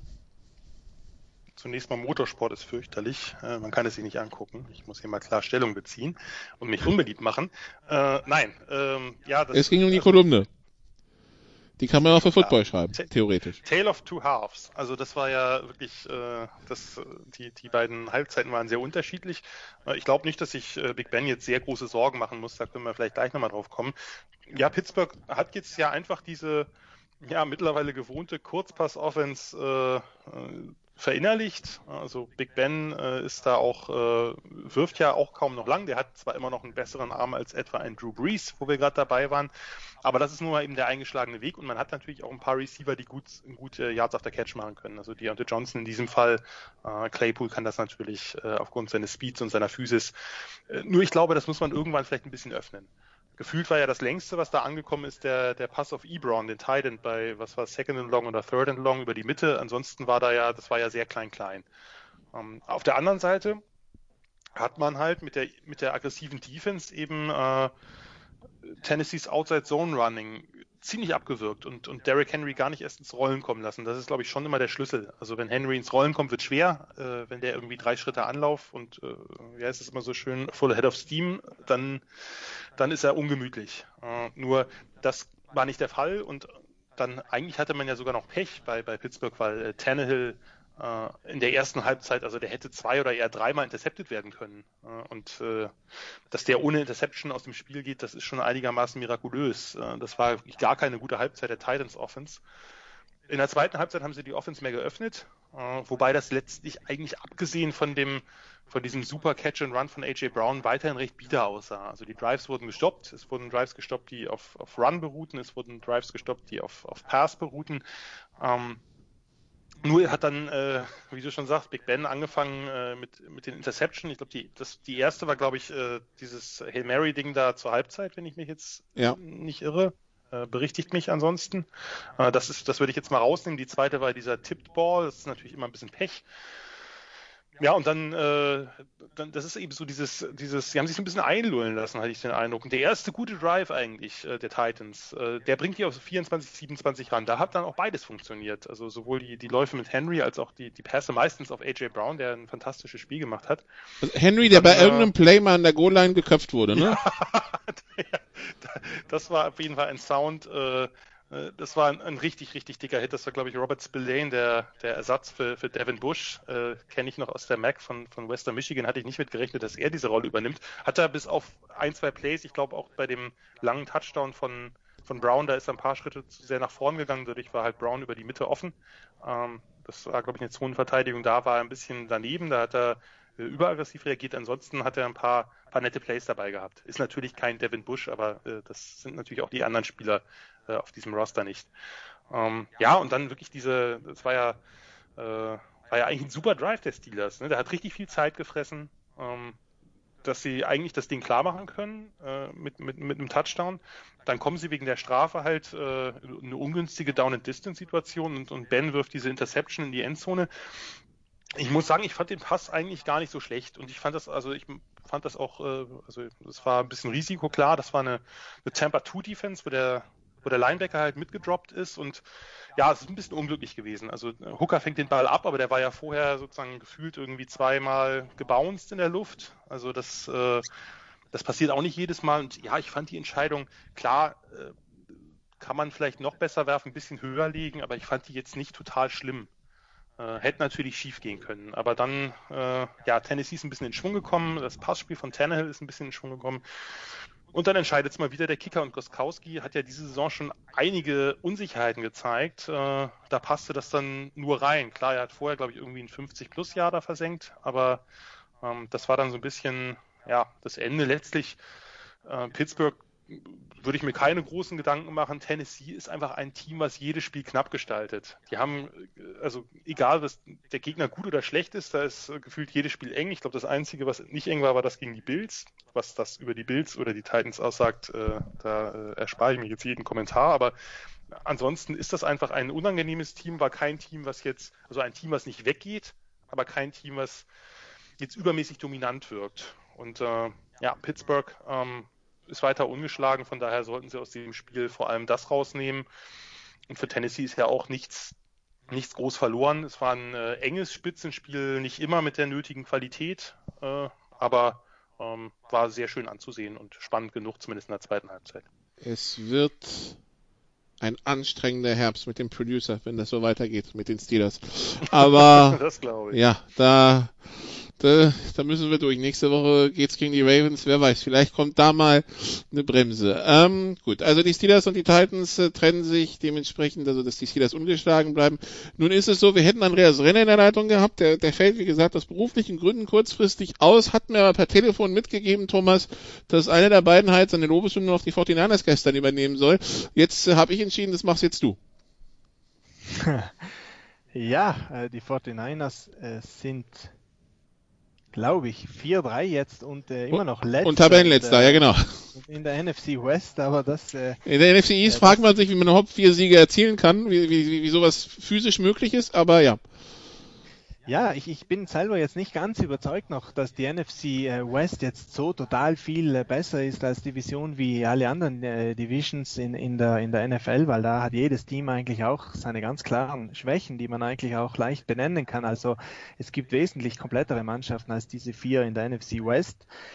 Aber die 49ers bei allen Problemen, die sie haben, haben sich äh, jetzt wieder zurückgegroovt in diese Saison. Also die sind ja auch schon bitterböse abgeschossen worden von Miami Dolphins zum Beispiel, äh, haben viele Verletzungssorgen, äh, haben eigentlich äh, äh, schon zwischendurch ausgeschaut, als, als wenn man, als wenn sie fast die Saison schon abschreiben könnten nach Bosas Verletzung und wer da alles ausgefallen ist, die ganzen Wide Receiver, der Quarterback, etwa 17 Running Backs, Kittel glaube ich und so weiter. Ja, ja, hier Running Backs kannst du da auch den 25. da reinwerfen, der funktioniert immer noch in dieser Offense. Also es ist und das halbe Defensive Backfield Sherman, also die Verletztenliste ist ja atemberaubend lang. Da, das, das sieht man, hat man ja bei den Eagles nicht mal so in der Form gesehen in den, in den letzten Jahren. Und das haben die 49ers jetzt mit der 4-3-Bilanz und guten Leistungen eigentlich sehr gut kaschiert, dass äh, diese Vorstellung gegen die Bats jetzt war sicher die beste Vorstellung in der ganzen Saison von den 49ers, also weit weg. Äh, die Qualität der Patriots ist immer noch weit weg äh, davon wie von den Giants oder Jets, die sie am Anfang äh, abgeschossen haben mit den ganzen äh, Backup-Quarterbacks. Und das spricht wirklich für die Qualität der Offense, auch von Kyle Shanahan, der eigentlich äh, der wahrscheinlich beste Offensivcoach ist nach wie vor in, in der NFL. Also der hat keinen äh, Bad Mahomes äh, als Quarterback, der muss wirklich mit, mit Handwerkern arbeiten, sage ich jetzt mal, nicht mit Künstlern. Und äh, das, äh, das ist einfach schön designt, die Offense, die ja eigentlich gegen jeden Trend funktioniert. Das muss man auch dazu sagen, weil heutzutage sagt man immer tiefere Bässe, die funktionieren. Äh, das ist das eigentlich das, das was qualitativ eine Offense auszeichnet. Yards nach dem Catch sind eine eher instabile Geschichte. Das, äh, darauf sollst du eigentlich nicht bauen. Äh, aber Shanahan hat seine Offense genau umgekehrt gebaut, um Kurzbässe mit schnellen Anspielen und dann die Receiver machen lassen, die in den Routen mit Schwung reinlaufen, die ganzen offenen Zonen am Feld finden. Und das machen die wirklich äh, fantastisch gut, auch mit dem äh, zweitklassigen Personal, mit den Backups, die dann zwischendurch mal spielen müssen. Jeder weiß, was er zu tun hat. Und äh, das ist wirklich so ein Beispiel, aus jedem Spieler das Beste rausholen. Das, was Belichick auch über Jahre gemacht hat in New England, äh, macht eben Shanahan sag mal, stilistisch auf eine andere Art und Weise, aber konzeptionell ist das das Gleiche, einfach immer das, äh, das Bestmögliche äh, rauszuholen und äh, auch mit verletzten Spielern, wo es wirklich Ausreden gäbe, diese Ausreden nicht gelten zu lassen. Und das haben die Niners in die Erfolgsspur zurückgefunden, äh, auch wenn ich persönlich da nicht viele Emotionen spüre, wenn ich an die Niners denke, an diese Mannschaft denke. Es freut mich trotzdem, weil es äh, nett anzuschauen ist, wie sie spielen und äh, Shanahan einfach mit seiner Idee, die er so konsequent verfolgt, äh, Erfolg hat und äh, dass die Niners eben jetzt doch ein Team zu sein zu scheinen, das in der NFC West in dieser Saison äh, mitredet. Je mehr gute Teams in der NFL sind, desto besser, desto hochwertiger ist auch der Football, der gespielt wird und das äh, das hat die letzten zwei Wochen super funktioniert.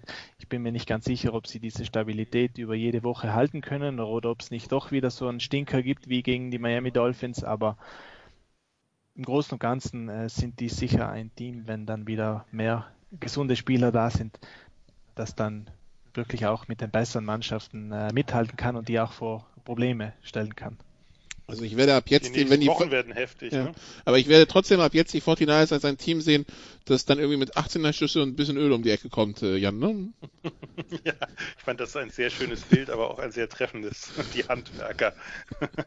ja, aber die Handwerker sind gefragt, weil jetzt at Seahawks gegen Packers, at Saints, at Rams versus Bills, also nehmen wir die Bills vielleicht mal raus, aber das ist auf jeden Fall knackig äh, und danach wird es dann etwas einfacher, wo sie dann äh, zumindest zwei Teams der berühmt-berüchtigten äh, NFC East kriegen. Aber das, äh, die müssen sich halt beweisen mit diesen, mit, mit diesen, ja, zum Teil halt Backups, mit denen sie spielen müssen. Ist halt schade, trotz allem. Ich hätte natürlich gern gesehen, dass, äh, wenn die eben in Bestbesetzung antreten mit Shanahan als einem so überragenden Playdesigner, das, das macht schon Spaß und ich äh, stimme Thomas da vollkommen zu. Also bei mir ist es auch so, ich gucke mir das wahnsinnig gern an. Ich habe aufgrund der Spieler, die da spielen, aber jetzt nicht so eine ganz enge Verbindung dazu. Aber es ist halt, es ist halt wirklich, äh, es ist wirklich eine sehr, sehr schön designte Offense. Ja, aber wer, wer zum Beispiel, wer sagt denn jetzt, äh, also jetzt glaubt, glaube ich, keiner mehr, dass die nicht mindestens 3-3 gehen können in diesen äh, nächsten Spielen oder 4-3 in den nächsten äh, sieben Spielen, sage ich mal, bevor es dann die letzten zwei Spiele geht und dann wären die 8-6 zum Beispiel und dann ist, dann sind die wirklich dran. Also da, da halte ich das jetzt wirklich für möglich, dass die auch mit Schwung dann in die Playoffs gehen können, wenn die dann ein bisschen fitter sind am Ende. Äh, Wer das, weiß. Das, ja. das, könnte wirklich ein Team sein, dass, äh, wenn die jetzt schon mit dem zweiten Anzug so gut funktionieren, äh, dass, dass, dass dann in den Playoffs ganz gefährlich wird mit denen. Ich möchte mal nur auf die Situation in der NFC hinweisen. Sollten die Rams heute Nacht die Bears schlagen, dann wären drei Teams auf 5 und 2 und wären damit in den Playoffs. Die Saints ein halbes Spiel dahinter mit 4 und 2 und dann kommen schon die 49ers mit 4 und 3, ja, und dann kommt erst der komplette Rest der NFC. Also, der, der, alle anderen sind dahinter, äh, die nicht, also teilweise auch äh, Teams, die in der Division, in ihrer Division führen. Hallo Philadelphia. Ähm, ja, also so, so so nah dran sind die 49ers und das kann man sich gar nicht vorstellen, wenn man halt irgendwie diese Klatsche gegen Miami in Erinnerung hat.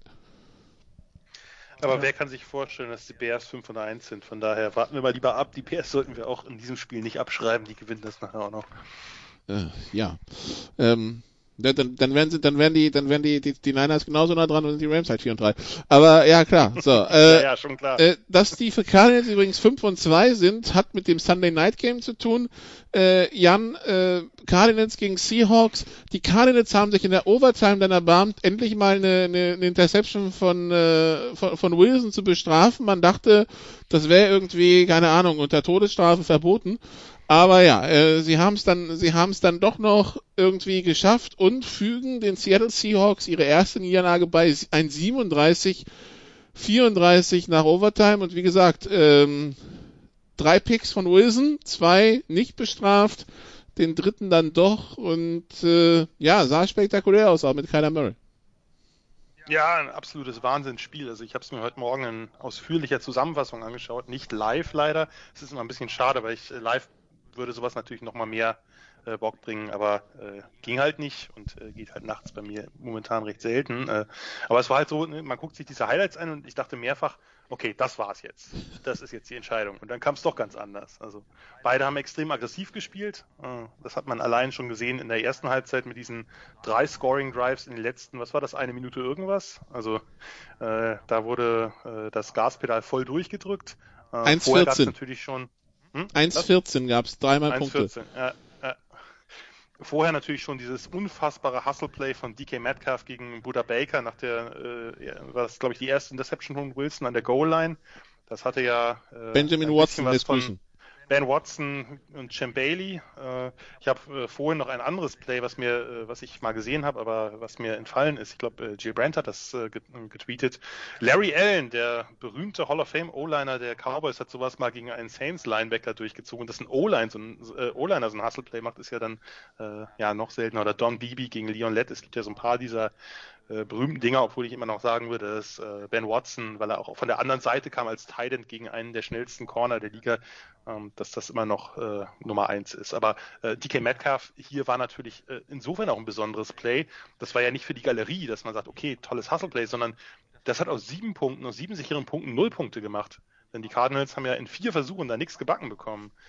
Und äh, ja, das wurde dann ja immer wilder, äh, das Spiel gefühlt. Also Wilson ja mit einigen sehr schlechten Entscheidungen. Andererseits gab es da wieder ein paar wirklich millimetergenaue Pässe auf Tyler Lockett, äh, wo man nur mit der Zunge schnalzen kann. Ähm, Austausch von Interceptions im vierten Viertel und dann, ja, und dann kommt so meine Lieblingssequenz. Ich reg mich ja gerne drüber auf und tue es auch diesmal wieder. Äh, fleißige Hörer und Hörerinnen dieses Podcasts oder der Super Quarterbacks College Football werden es kennen. Die Seahawks gehen kurz vor Schluss mit 10 Punkten in Führung. Man denkt, naja, vielleicht ist es jetzt entschieden. Denkst du, denn es folgt meine Lieblingsstrafe. Also Strafen bei Punts und Field Goals des Gegners gehen einfach nicht. Ich verstehe es einfach nicht. Also Ausnahme ist vielleicht direkt vor Schluss entscheidendes Play, also wirklich der, das Field Goal zum Sieg, dass man da halt Risiko geht, äh, um das zu blocken, das kann ich nachvollziehen. Aber ansonsten, gerade in der heutigen offensivlastigen Zeit, bin ich doch froh, wenn ich den Gegner gestoppt kriege. Und was war Vierter und Zwölf, drei Minuten noch auf der Uhr. Warum versuche ich da irgendwas Abgefahrenes bei einem 50 plus Field Goal? Das, das hat eh eine gewisse Chance daneben zu gehen, ist eh nicht automatisch. Das heißt, ich springe hoch, damit ich einen, einen Kick mit äh, zu niedriger Trajectory halt ablocke. Aber bitte mehr doch nicht. Und da irgendwie dann äh, eine Strafe zu kriegen, eine 15-Yard-Strafe. Zwei Strafen, einer war noch Offside. Ja, Gut, aber das, äh, das, das, das Offside, okay, das, das ist auch schon dämlich, aber das hätte jetzt ja erstmal nichts an der Situation geändert. Ich weiß nicht, ob die, äh, vielleicht hätten die Cardinals in vierten und sieben ausgespielt, glaube ich, bei zehn Punkten Rückstand. Nicht unbedingt, aber weiß man nicht. Aber wenn ich hier die Chance habe, die zum Field Goal zu halten, dann mache ich, dann tue ich da nichts, was das gefährden kann. Hm, und ähm, Play Smart Football. Play Smart Football. Todd Gurley äh, kann da auch ein Lied von singen, wo wir dabei waren. Aber ich meine, klar, am Ende haben sie 52 Sekunden, das wären vielleicht ein paar mehr gewesen, weil es gab ja dann zwei Plays nach dem Field Goal. Aber das sieht halt ganz, ganz viel schlechter aus, wenn man keine Auszeit hat mit 52 Sekunden oder einer Minute, wenn man eben den Touchdown noch braucht. Äh, und, und nicht das Field Goal nur. Und äh, ich verstehe es einfach nicht. Das ist genauso oder noch schlimmer halt bei Punts, dass, dass Leute andauernd irgendwie einen Panther reinrauschen, weil sie denken, das ist toll, wenn man den blocken kann. Ja, schön, aber äh, das, das Problem ist ja, was passiert, wenn ich den, den Ball nicht erwische. Ja, das war ja nur der Auftakt eigentlich zu einem völlig, völlig verrückten Overtime. Also äh, erst wird Wilson mehrfach gesackt, dann hat Arizona diesen langen Chase Edmonds Lauf, übrigens Free Chase, also er, äh, ich verstehe nicht, warum äh, Drake da immer noch die, den, den, die meisten Bälle kriegt. Und dann versägt der Kicker das Ding. Ja, und die, die Hawks äh, mit, mit Wilson dann äh, bis, in die, bis in die Hälfte der Cardinals und dann gibt's endlich mal, wir haben ja schon äh, alle drauf gewartet, dass, äh, dass äh, ein tolles Play von Isaiah Simmons, der den Ball abfängt. Äh, die Cards kommen dann gar nicht mehr so richtig voran, aber der ja, längere Field Goal Versuch im Gegensatz zu dem davor, der sitzt dann und ja, ich, äh, also beeindruckendes Spiel, extrem dramatisch, Plays auf allen Seiten, also Offense, Defense, Special Teams, da war alles dabei. Äh, ja, und die Cardinals gewinnen ein Spiel, was sie eigentlich, äh, denke ich, äh, ja, oder was die Seahawks eigentlich nicht mehr aus der Hand geben dürfen, sagen wir es mal so. Äh, Thomas, von 50 Pässen, die Wilson wirft, gehen 20 in Richtung Tyler Lockett. 15 davon fängt er übrigens für 200 Yards und drei Touchdowns. Ähm, dann halt, also dazu noch halt drei Picks von Russell Wilson. Was, äh, was haben wir über die Seahawks Offense in diesem Spiel gelernt? Äh, bisher sah es ja locker flockig aus. Ich meine, im Zweifelsfall packt man halt im vierten Quarter einen Drive aus und gewinnt das Spiel. Ja, das ist ja schon Normalität in Seattle. Äh, was, was, äh, was, wie sehen wir das jetzt nach dieser ersten Niederlage in Wochen 6? Äh, gespalten. Ähm ich muss dem Jan zustimmen, das Spiel selber war ja auch wirklich unfassbar und gerade am Ende äh, kann man jetzt äh, nicht, nicht immer auch, auch nur, sage ich mal, noch logische Argumente bringen, sondern da ist es einfach ein bisschen auch aus dem Ruder gelaufen, äh, die ganzen, äh, die ganzen äh, Drives. Aber es ist schon zuvor eigentlich vieles passiert. Wenn man das vielleicht noch mal ganz kurz sich vor Augen ruft, die Seahawks sind wieder aggressiv gewesen. Also die haben wieder äh, die meisten First Downs eigentlich über Russell Wilson gespielt und nicht, sind nicht in diesen alten Trott äh, der letzten Jahre zurückverfallen, äh, dass sie immer, immer wieder First Down, Second Down äh, verschenkt haben und dann Wilson, äh, von Wilson verlangt haben, dass er diese Wunderplays macht. Nur diesmal hat Wilson eben auch Fehler gemacht. Das hat er bisher in der ganzen Saison eigentlich nicht gemacht gegen eine Defense, die bislang zumindest wirklich auch große Probleme hatte. Also äh, die Cardinals, die haben keinen guten Pass Rush gehabt die ganze Saison noch und auch die Deckung ist eigentlich ziemlich instabil gewesen. Patrick Peterson hat, äh, glaube ich, jetzt sein erstes ordentliches Spiel gemacht. Äh, der hat äh, Metcalf ziemlich abgemeldet und dann war Wilson gezwungen, immer wieder Lockett in Szene zu setzen. Das hat, das hat auch teilweise wirklich oder überwiegend muss man sagen wirklich gut funktioniert, sehr gut funktioniert mit diesem brillanten tiefen Touchdown auch, den er geworfen hat vor der ersten Halbzeit, äh, vor der Halbzeit und, äh, und Wilson hat äh, gut gespielt, aber es hat dann eben diese paar äh, Episoden gegeben, äh, wo es äh, die letztlich entscheidend waren, wo Wilson nicht gut war. Also ähm, man muss sagen, in der, in der, in der Verlängerung diese beiden äh, Plays, die gehen letztlich auf Wilson. Wenn man sich die beiden äh, entscheidenden Spielzüge, den Sack und dann die Interception anschaut, da hat Wilson nicht gut ausgesehen. Zweimal haben die äh, Cardinals da plötzlich ein ganz neues äh, Pressing-Scheme gebracht, sozusagen. Acht Leute an die, an die Line of Scrimmage gestellt, sind dann mit nur vier gekommen und die Seahawks haben mit sieben Leuten äh, geblockt und trotzdem kommt der freie Rusher durch, der blitzende Cornerback Murphy kommt durch und Wilson hätte den sehen müssen. Also das ist ein Spielzug, der geht auf den Quarterback, kassiert den Sack, Drive ist kaputt äh, und dann äh, bei der Interception später exakt das gleiche Scheme, das gleiche Pressing-Schema von den Cardinals, wieder die gleichen Leute, die äh, kommen, äh, drei Linebacker, die zurückdroppen und Wilson wirft total unmotiviert hinein in die Coverage einen Pass. Äh, Isaiah Simmons, der Linebacker, der nur den fünften Snap im ganzen Spiel gespielt hat, fängt an die entscheidende Interception. Das ist auch so ein bisschen eine Ironie der Geschichte. Aber das waren zwei Fehler von Wilson, äh, ungewohnte Fehler eigentlich, äh, die er eigentlich nicht machen darf im Normalfall, äh, die trüben dann schon den letztlich äh, guten Eindruck der Seahawks. Und das Playcalling muss man auch dazu sagen, so aggressiv, so gut es die meiste Zeit in dem Spiel war, als die Seahawks kurz vor Schluss eben äh, noch mit den drei Punkten geführt haben, da hat äh, Brian Schottenheimer dann wieder auf äh, Zeit gespielt, hat, glaube ich, zwei oder wirklich dreimal hintereinander gelaufen und um eben die Uhr runterlaufen zu lassen. Und das ist kein guter Ratgeber mehr in der heutigen NFL. Man muss First Downs machen, nicht die Uhr runterlaufen lassen, weil die Offenses sind zu schnell, zu explosiv. Die können in einer Minute das ganze Spielfeld überbrücken, vor allem wenn sie alle vier Downs zur Verfügung haben. Da hätte man eben sich noch diese bisschen mehr äh, Mut gewünscht. Da sind sie äh, ganz kurz in den alten Pete Carroll, äh, Brian Schottenheimer trotz zurückgefallen und das ist letztlich bitterlich bestraft worden in dem Spiel.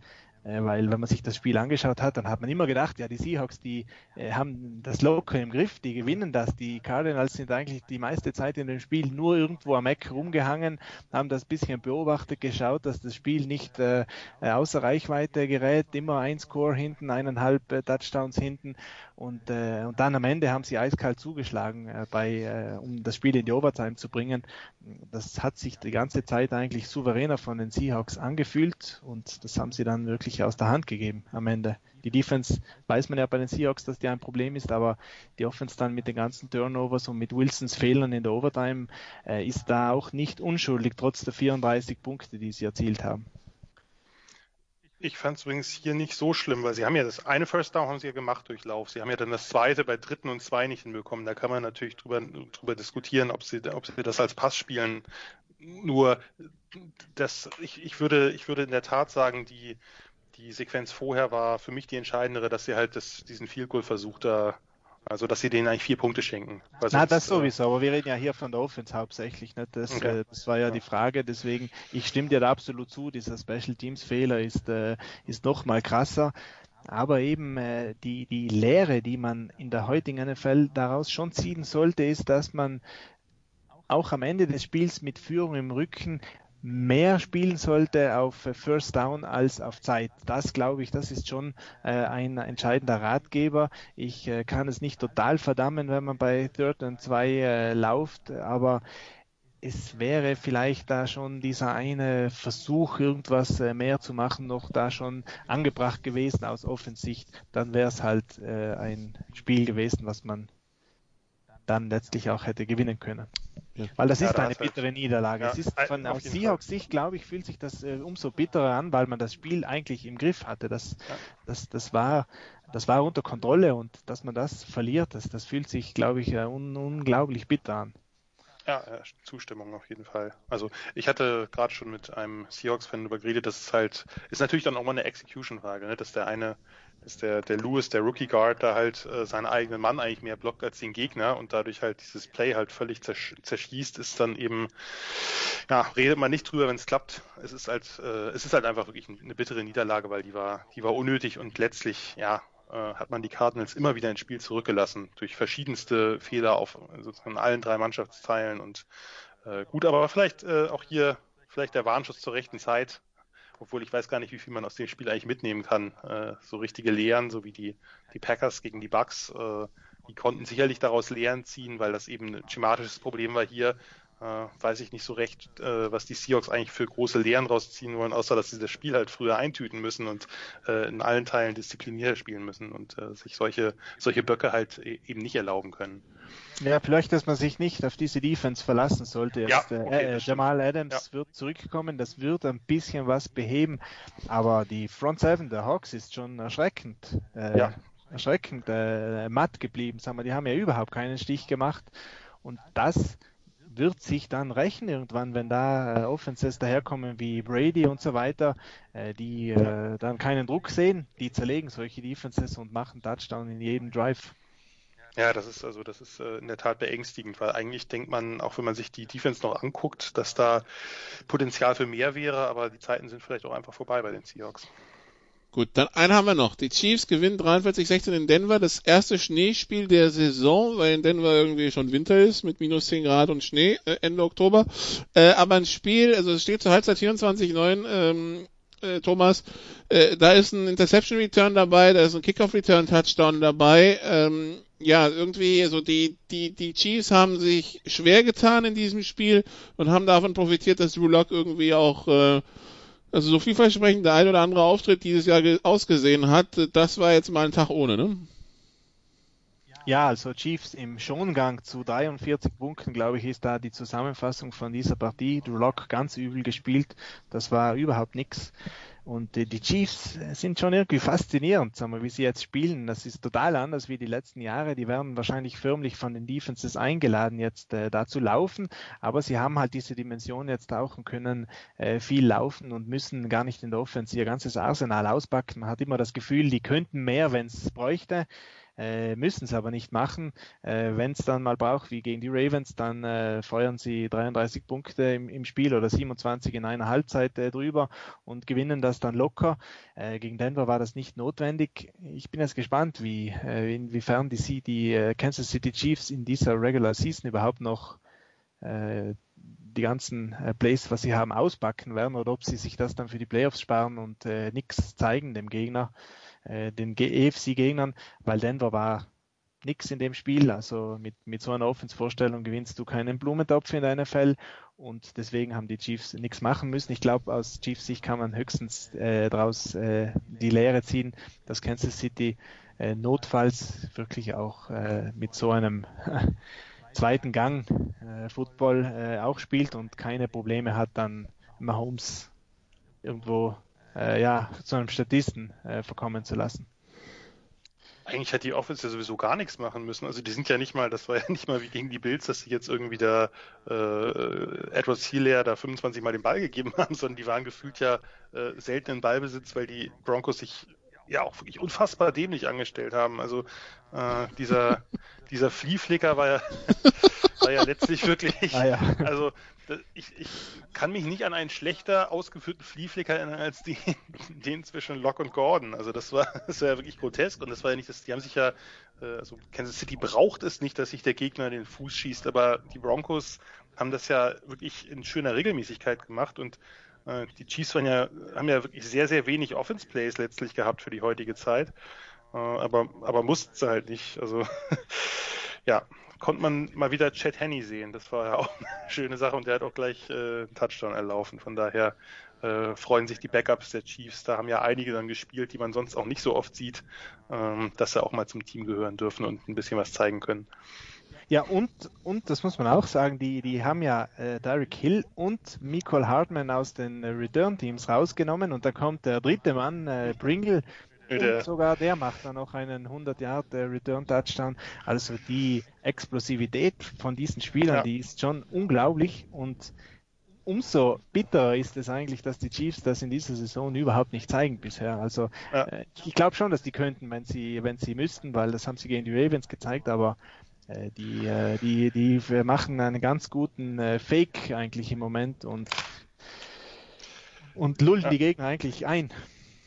Ja, das hat mich damals schon äh, gewundert oder gefreut, dass die äh, Chiefs halt, äh, als sie ihre undrafted Free Agents bei den Receivers und, und Running Backs oder bei den Skill Playern, das, da habe ich gedacht, okay, das Motto ist klar. Also Pringle war halt ein sehr roher Receiver von K-State, der eins hatte, Speed. Und das ist halt, das ist halt the name of the game für die Chiefs und äh, macht ja auch Sinn mit Mahomes. Also dass man eben auch äh, als Backups oder die, die sich dann überhaupt um irgendeinen äh, Rosterplatz streiten, dass man da halt dann äh, Leute reinnimmt, die eben selber auch über, über einiges an Geschwindigkeit verfügen. Ich glaube, irgendwo hatte ich eine eine Liste oder Auflistung gesehen, dass Sammy Watkins mit seiner 448 oder was auch immer er gelaufen ist bei der Combine der langsamste von den Receivern letztes Jahr im Roster war und das sagt ja dann auch einiges. Also äh, davon haben sie halt jede Menge und irgendwann wird das auch wieder angewendet, da gehe ich schon von aus. Gut. Dann haben wir das äh, Roundup durch und dann kurze Pause und dann noch das Picking against the Spread. Bis gleich.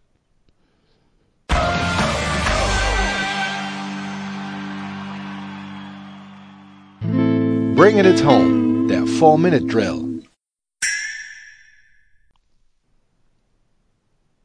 Teil 3 bei den Sofa Quarterbacks NFL mit Jan Leckwert und Thomas Pseier. Picking against the spread. Wir haben heute Nacht um 1.20 Uhr ein Monday Night Game zwischen den Rams und den Bears. Thomas, die Rams mit 6 vor.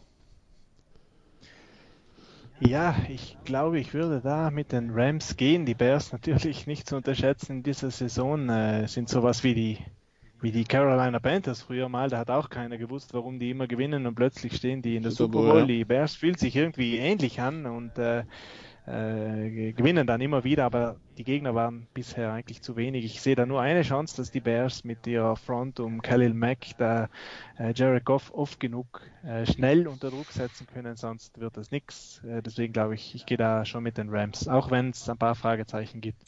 War fantastisch damals. Die, die ungeschlagenen Panthers werden einmal bei Premiere gezeigt gegen, glaube ich, die ungeschlagenen Titans, werden paniert, wurden den Rest der Saison nicht mehr gesehen und tauchten dann in den Playoffs auf und jeder dachte so, wer? Und ja, wunderbar. Ähm, das ist aber auch. Cardi Kids damals, ja. Das, äh, das war, ähm, ja, ein, ein furchtbares Spiel gegen Dallas in, in der ersten Runde, dann äh, diese gefühlt 17-fache Overtime gegen die Rams und dann das Spiel in Philadelphia. Ja, ähm, aber das ist damals.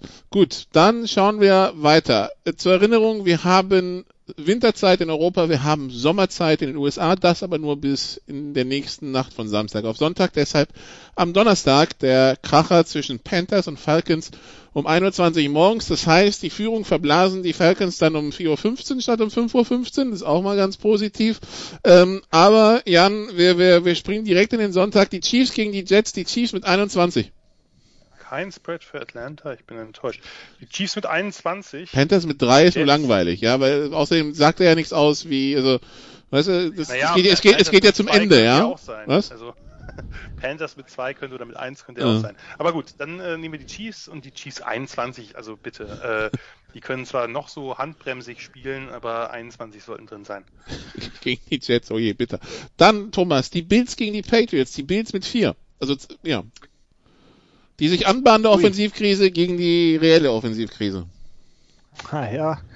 ja, das ist ein, äh, da könnte ich glaube ich jetzt alles sagen. Ich nehme da die Patriots, weil äh, die werden gegen John Sheldon wissen, wie man da äh, spielen muss und das Spiel vielleicht zu einem zu einer Schlammschlacht machen. Äh, vielleicht wird das ein ganz äh, Spiel mit ganz wenigen Punkten, also Patriots. Dann ähm, Jan, die die Titans mit ihrer ersten Niederlage bei den Bengals, die Titans mit vier. Titans mit mehr als vier. Die Browns haben die Raiders zu Gast, Thomas. Die Browns mit drei. Und man merkt schon, das wird auch ein lustiger Spieltag nächste Woche. Ja, das, das Browns gegen Raiders ist auch so ein Duell. Äh, zwei gute Offenses gegen schlechte oder schwache Defenses. Browns mit drei könnte in beide Richtungen gehen, äh, die Browns. Dann Lions gegen Colts, Jan. Die Colts mit zweieinhalb in Detroit. Lions gegen Colts. Ja, nee, das machen, das machen die, das machen die Colts, also jetzt zweimal hintereinander, das, äh, das wäre Colts mit sieben. Dann äh, zum zweiten Mal in diesem Jahr Thomas Packers gegen Vikings, diesmal in Green Bay, die Packers mit sieben. Das wird deutlicher. Dann die Premiere von Tua, Jan. Die Dolphins haben die Rams zu Gast, die Rams mit dreieinhalb. Ja, wir haben das Rams-Spiel natürlich jetzt noch nicht erlebt, aber Tua auch ja, nicht. Ja, ich schaue es mir auf jeden Fall an. Also das ist äh, das ist Bustwatch TV, äh, Tours erstes Spiel. Äh, da freue ich mich sehr drauf, auch wenn es die Dolphins sind, kann ich leider nicht ändern, aber ähm, ja, sollte man jetzt noch nicht in den Himmel heben. Also Rams gewinnen mit mehr als äh, was was dreieinhalb, also mit äh, Rams äh, covern. Die Steelers bei den Ravens, Thomas, die Ravens mit fünfeinhalb. Huh, das klingt mir nach bisschen viel. Also da müsste man sogar überlegen, ob die Steelers nicht der Favorit äh, wären für mich. Äh, das wird auf jeden Fall knapper, Steelers. Zumindest wenn sich die Steelers abschauen, was die, was die Kansas City Chiefs gemacht haben, um die Ravens komplett aus der, aus der, aus dem äh, Konzept zu bringen. Dann die Bears gegen die Saints. Wir haben sie natürlich jetzt nicht gesehen, äh, äh, Jan, aber äh, die Saints sind Favorit mit zweieinhalb. Ja, also eigentlich äh, ja, müssten die Saints mit mehr als zweieinhalb gewinnen. Also, oder Chicago findet Wege, trotzdem würde ich hier auf die Saints gehen. Gut, dann haben wir noch einen Seahawks 49ers im, im, 10, im 22 Uhr Slot, äh, Thomas.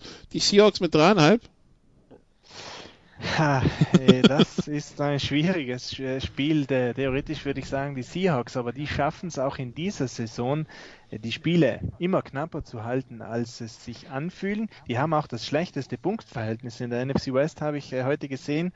Ähm, das möchte man gar nicht meinen. deswegen, das wird knapper. Also wenn, dann gewinnen die Seahawks mit drei, aber nicht mit dreieinhalb oder mit vier.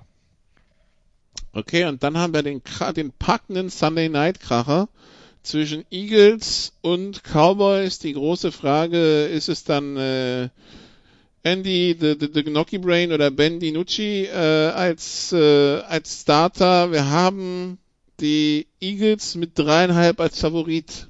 Ähm, Jan, es ist die NFC East, es wird großer Sport.